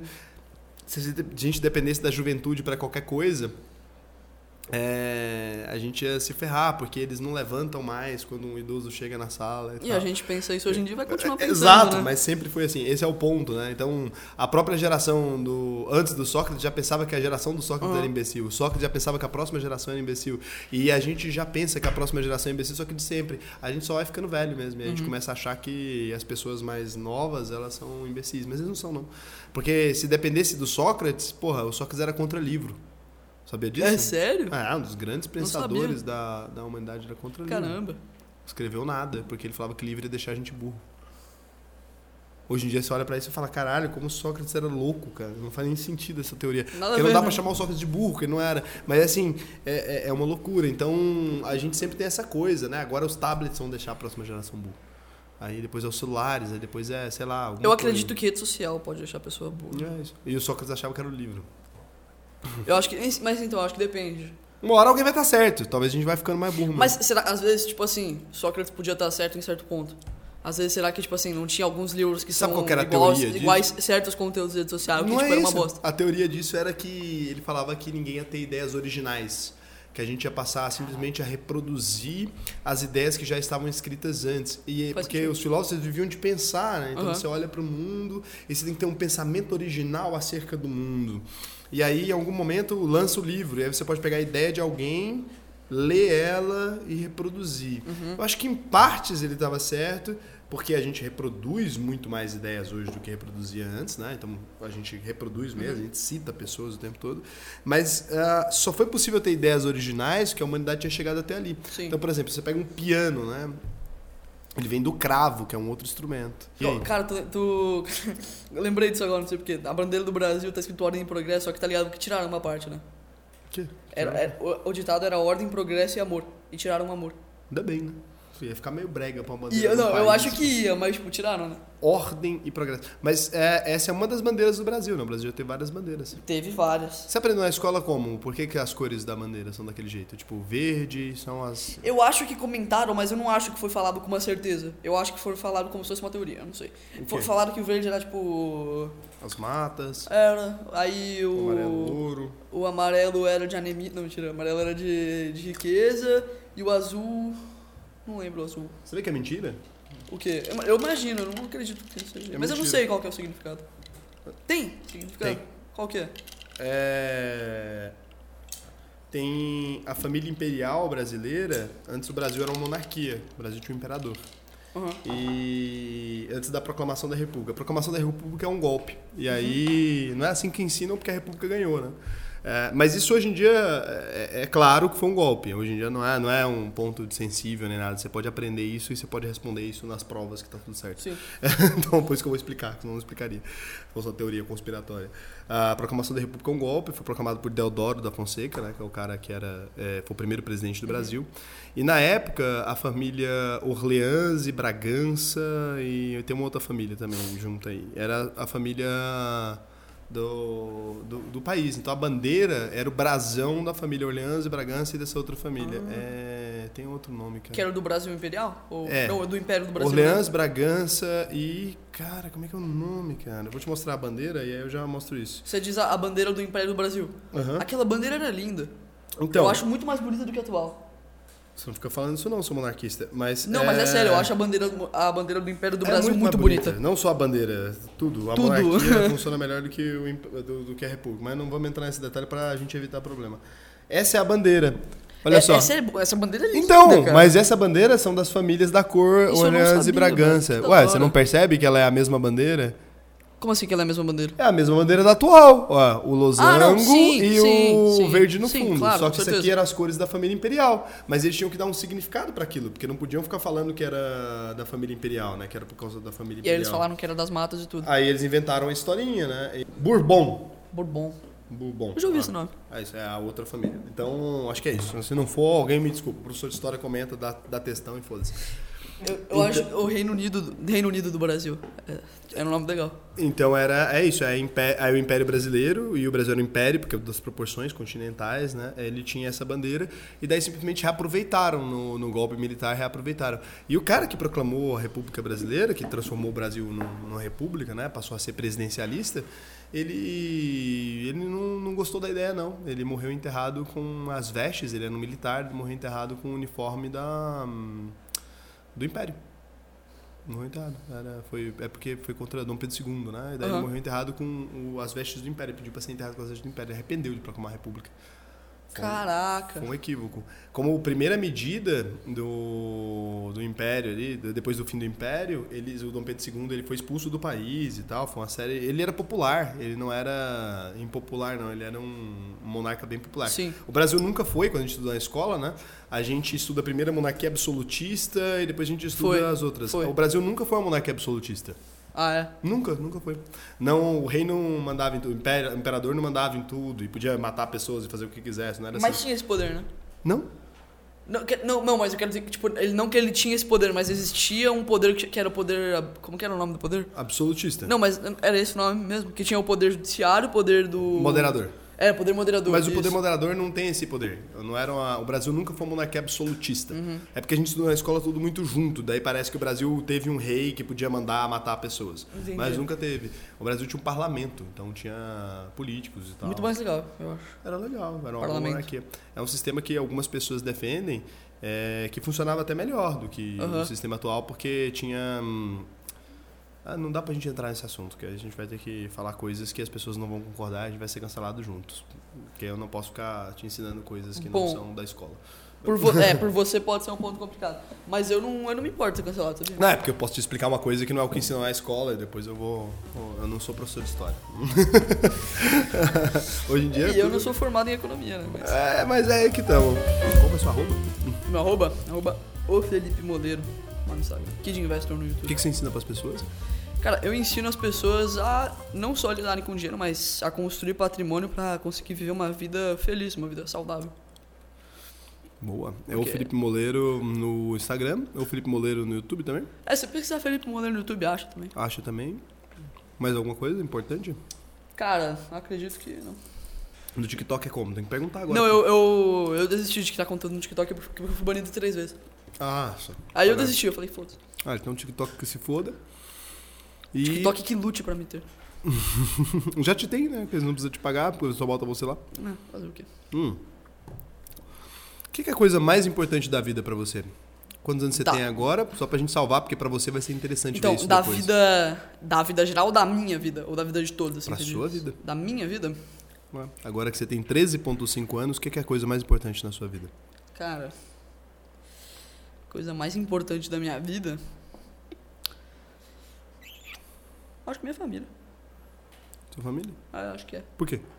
Porque, velho, eu acho que sem minha família, além de eu não ter tido certa formação e além de eu não conseguir me formar como pessoa, né, porque, pô, tudo que eu aprendi. Beleza, eu aprendi muita coisa com outras pessoas, mas tudo que eu aprendi sobre pessoa, né, so- perdão, sobre eu mesmo, tipo, é. enfim, no sentido de, de me formar como pessoa mesmo. Eu aprendi com a minha família. Então, o meu irmão, por exemplo, foi uma pessoa que esteve lá pra me fazer ser uma pessoa mais madura. Meu pai e minha mãe, eles me moldaram eu ser uma pessoa ética. Né? É uma das coisas que eu acho que foi um dos maiores valores assim que eu carreguei por causa do, do meu pai e da minha mãe. O que, que é ética? pessoa- Cara, meu pai, ele diz que tem uma diferença entre. Qual que é a palavra? É, tem ética e tem outra que é parecida. Moral? Não, outra que também não é moral, é. Tá, enfim, é- ele falava que essa palavra que. Vamos dizer que é moral, mas não é essa, tá? É como se, tipo. Moral é aquilo que você faz quando alguém tá olhando. E ética é aquilo que você faz mesmo quando ninguém tá olhando. É aquilo que você faz porque você sabe que é o certo. Então é aquilo que, pô, é, um- é um tipo de limite que ninguém passa. Ninguém deve passar. né? Ninguém deveria passar. Por exemplo, tem uma série que eu gosto de assistir que é a Suits. É boa pra caramba. E aí, tipo assim, existem lá muitas coisas que eles fazem, que acontecem, às vezes que eles até, tipo, quebram a lei, tá ligado? Só que existem muitas coisas que não estão dentro da lei, que são certos limites que eles não passam porque é uma coisa, tipo, antiética, sabe? Por exemplo, eles têm diversas oportunidades lá, eles estão estão num caso contra outro advogado. Eu assisti esse episódio esses dias. Eles estão num caso contra outro advogado e eles têm a chance de ganhar, porque é, só que eles teriam que tipo é, quase destruir a vida do, do outro cliente, do, do, do cliente do, do outro advogado. E eles não fazem, porque esse é um limite que eles não querem passar, entendeu? E eu acho que é isso. Ética é uma dessas coisas, entendeu? Ser sempre, tipo. Então ética é um limite que você não deve passar. Exatamente, exatamente. E quais são esses limites? Hum, Cara, enfim, vários já. Ética pra mim é uma coisa de bom senso. Entendeu? É tipo, é tudo aquilo que você, você pensa e vê, puta, faz sentido. E aí, existem vários que a gente pode pensar, sei lá, como esse, por exemplo. Não faz sentido você. Um- Uma ética que pra mim, cara, é imperdoável é tipo traição. Tá ligado? Qualquer tipo de traição. É, adultério, né, por exemplo. E pra mim é um tipo de, cara, limite que não se passa, assim. Quer dizer, não que seja um limite, enfim, você entendeu o que eu quis dizer. né? Uhum. Não é uma coisa que não se faz de forma alguma. Eu sou, eu sou, eu sou católico, né? E, e, pô, é aprendido que, pô, traição é um pecado gravíssimo, né, adultério. Com certeza. Então, eu, é uma das coisas que eu, que eu penso é traição, por exemplo. Tipo, nada a ver. É, é o tipo de coisa que eu vejo que, cara, infelizmente é muito comum. Inclusive, até, tipo, parte da minha família, quando eu falo um negócio assim de traição, eu falo que é pecado e tudo assim. A minha avó mesmo fala, ah, mas vai... Então o inferno tá cheio de... Imagina, tem que ter três, dois infernos, então. que virou uma coisa muito comum, traição. Mas, tipo assim, é, é o tipo de coisa que, cara, eu nunca, jamais, jamais, jamais vou fazer, tá ligado? Tipo isso. Entendi. Com e qualquer tipo de estado de traição, né? Nem tipo com só. Homem e mulher, né? Exatamente, Muito não, mais, qualquer tipo de amigo, traição. De qualquer coisa. Exatamente, qualquer tipo de traição é muito errado, na minha opinião. E, então, assim, esses, esses grandes valores, né, que veio da minha família, como a ética, por exemplo. E tudo isso que me moldou como pessoa veio da minha família. Então, acho que família é uma das coisas mais importantes, assim, hoje na minha vida. Foda. Cara, muito obrigado por ter aceitado vir até aqui. Eu que agradeço o é convite, foi foda. sensacional. Pra caralho. É, eu tenho certeza que você ainda vai ser muito maior do que você é hoje, porque faz todo sentido. Não só. ah, porque eu acho que você é, de fato, um cara muito inteligente, isso é mesmo. Mas eu acho que você também é muito maduro, cara. É impressionante. Você conseguiu chegar num, num ponto de maturidade muito interessante com a idade muito jovem. Continua é, só fazendo o que está fazendo, tá tudo bem. É, evita. Evita ir pro like, porque não faz sentido. Lembra que essa porra do negócio de ganhar like é divertidinho, é engraçado, mas foda-se, cara. No fim das Uhum. contas, o que vai importar é dormir no travesseiro sabendo que você é um cara maneiro. Então, não, sabe, não é por dinheiro, não é por nada disso. Se você deitar na cabeça e não tiver maneiro, o dia para, não vai nesse rumo que o negócio tá errado. Então, assim, porque a gente faz muita coisa e aí você vê, putz, isso deu certo, eu ganhei então 700 likes, ganhei 2 mil, ganhei 3 mil, ganhei 20 mil, ganhei 50 mil, então vou fazer mais disso. Não, não é esse o caminho, sabe? É uma ideia burra. Não precisa disso para ganhar dinheiro e não precisa disso para fazer nada do que você quer. Então só evita isso, não pô, ah, ou fazer uma polêmica ali só pela polêmica, não é uma coisa que eu acredito, não faz isso. Uhum. É maneiro pra caralho que você tá fazendo e impossível que você não consiga ser um cara muito relevante. Então relaxa, já deu certo. Velho, eu que agradeço, porque, inclusive, era uma das coisas que eu admirava muito em você, que eu vejo, pô, você é um cara que, tipo assim, obviamente tem um certo filtro, mas você fala o que você pensa. Fala. E você não é um cara que, tipo, acaba fazendo justamente isso por like. Você é um cara que eu gosto muito, um dos caras que eu mais gosto de acompanhar, assim. Cara, te longe. admiro pra caralho também, por isso que eu te chamei aqui, né? Espero que tenha sido um bom papo, espero que Foi tenham gostado. sensacional. Foi mal, qualquer coisa para as pessoas que estão Pelos geógrafos. É, pelos geógrafos, pela. Por todas as merdas que a gente fez. Foi assim, foi completamente sem intenção. Temos um- uma criança em construção aqui, tá tudo bem. É, as coisas não são da maneira como a gente pensa que são, mas é importante a gente saber como as pessoas pensam de verdade. Eu falei tudo que eu penso de verdade, eu não evitei é, colocar o uísque, porque não é assim que funciona a vida. É, é, ele vai ver muito mais do que o uísque na vida, e é importante que a gente saiba ensinar as pessoas da maneira como a gente acredita. Eu acho que não é. A gente ensina pelo exemplo, mas é muito além do exemplo só das coisas que são extremamente certas e corretas na vida. Você vai ver a vida real e a vida real vai continuar existindo. Então, fiz perguntas pesadas mesmo, fiz mesmo, e, e eu queria que você Qual? respondesse. Pergunta. Ah, você Pesado. nem viu. Mas foram várias bem pesadas, as pessoas vão ver. Tá. É por isso que eu tô explicando, porque eu queria que vocês vissem ele da maneira como eu enxergo. E para fazer isso eu tive que fazer essas perguntas, que aí vocês vão perceber que não é, não é só um adolescente é uma pessoa, é uma pessoa muito específica. Então, não é muito é só obrigado. bonito. Até porque bonito nem é. então,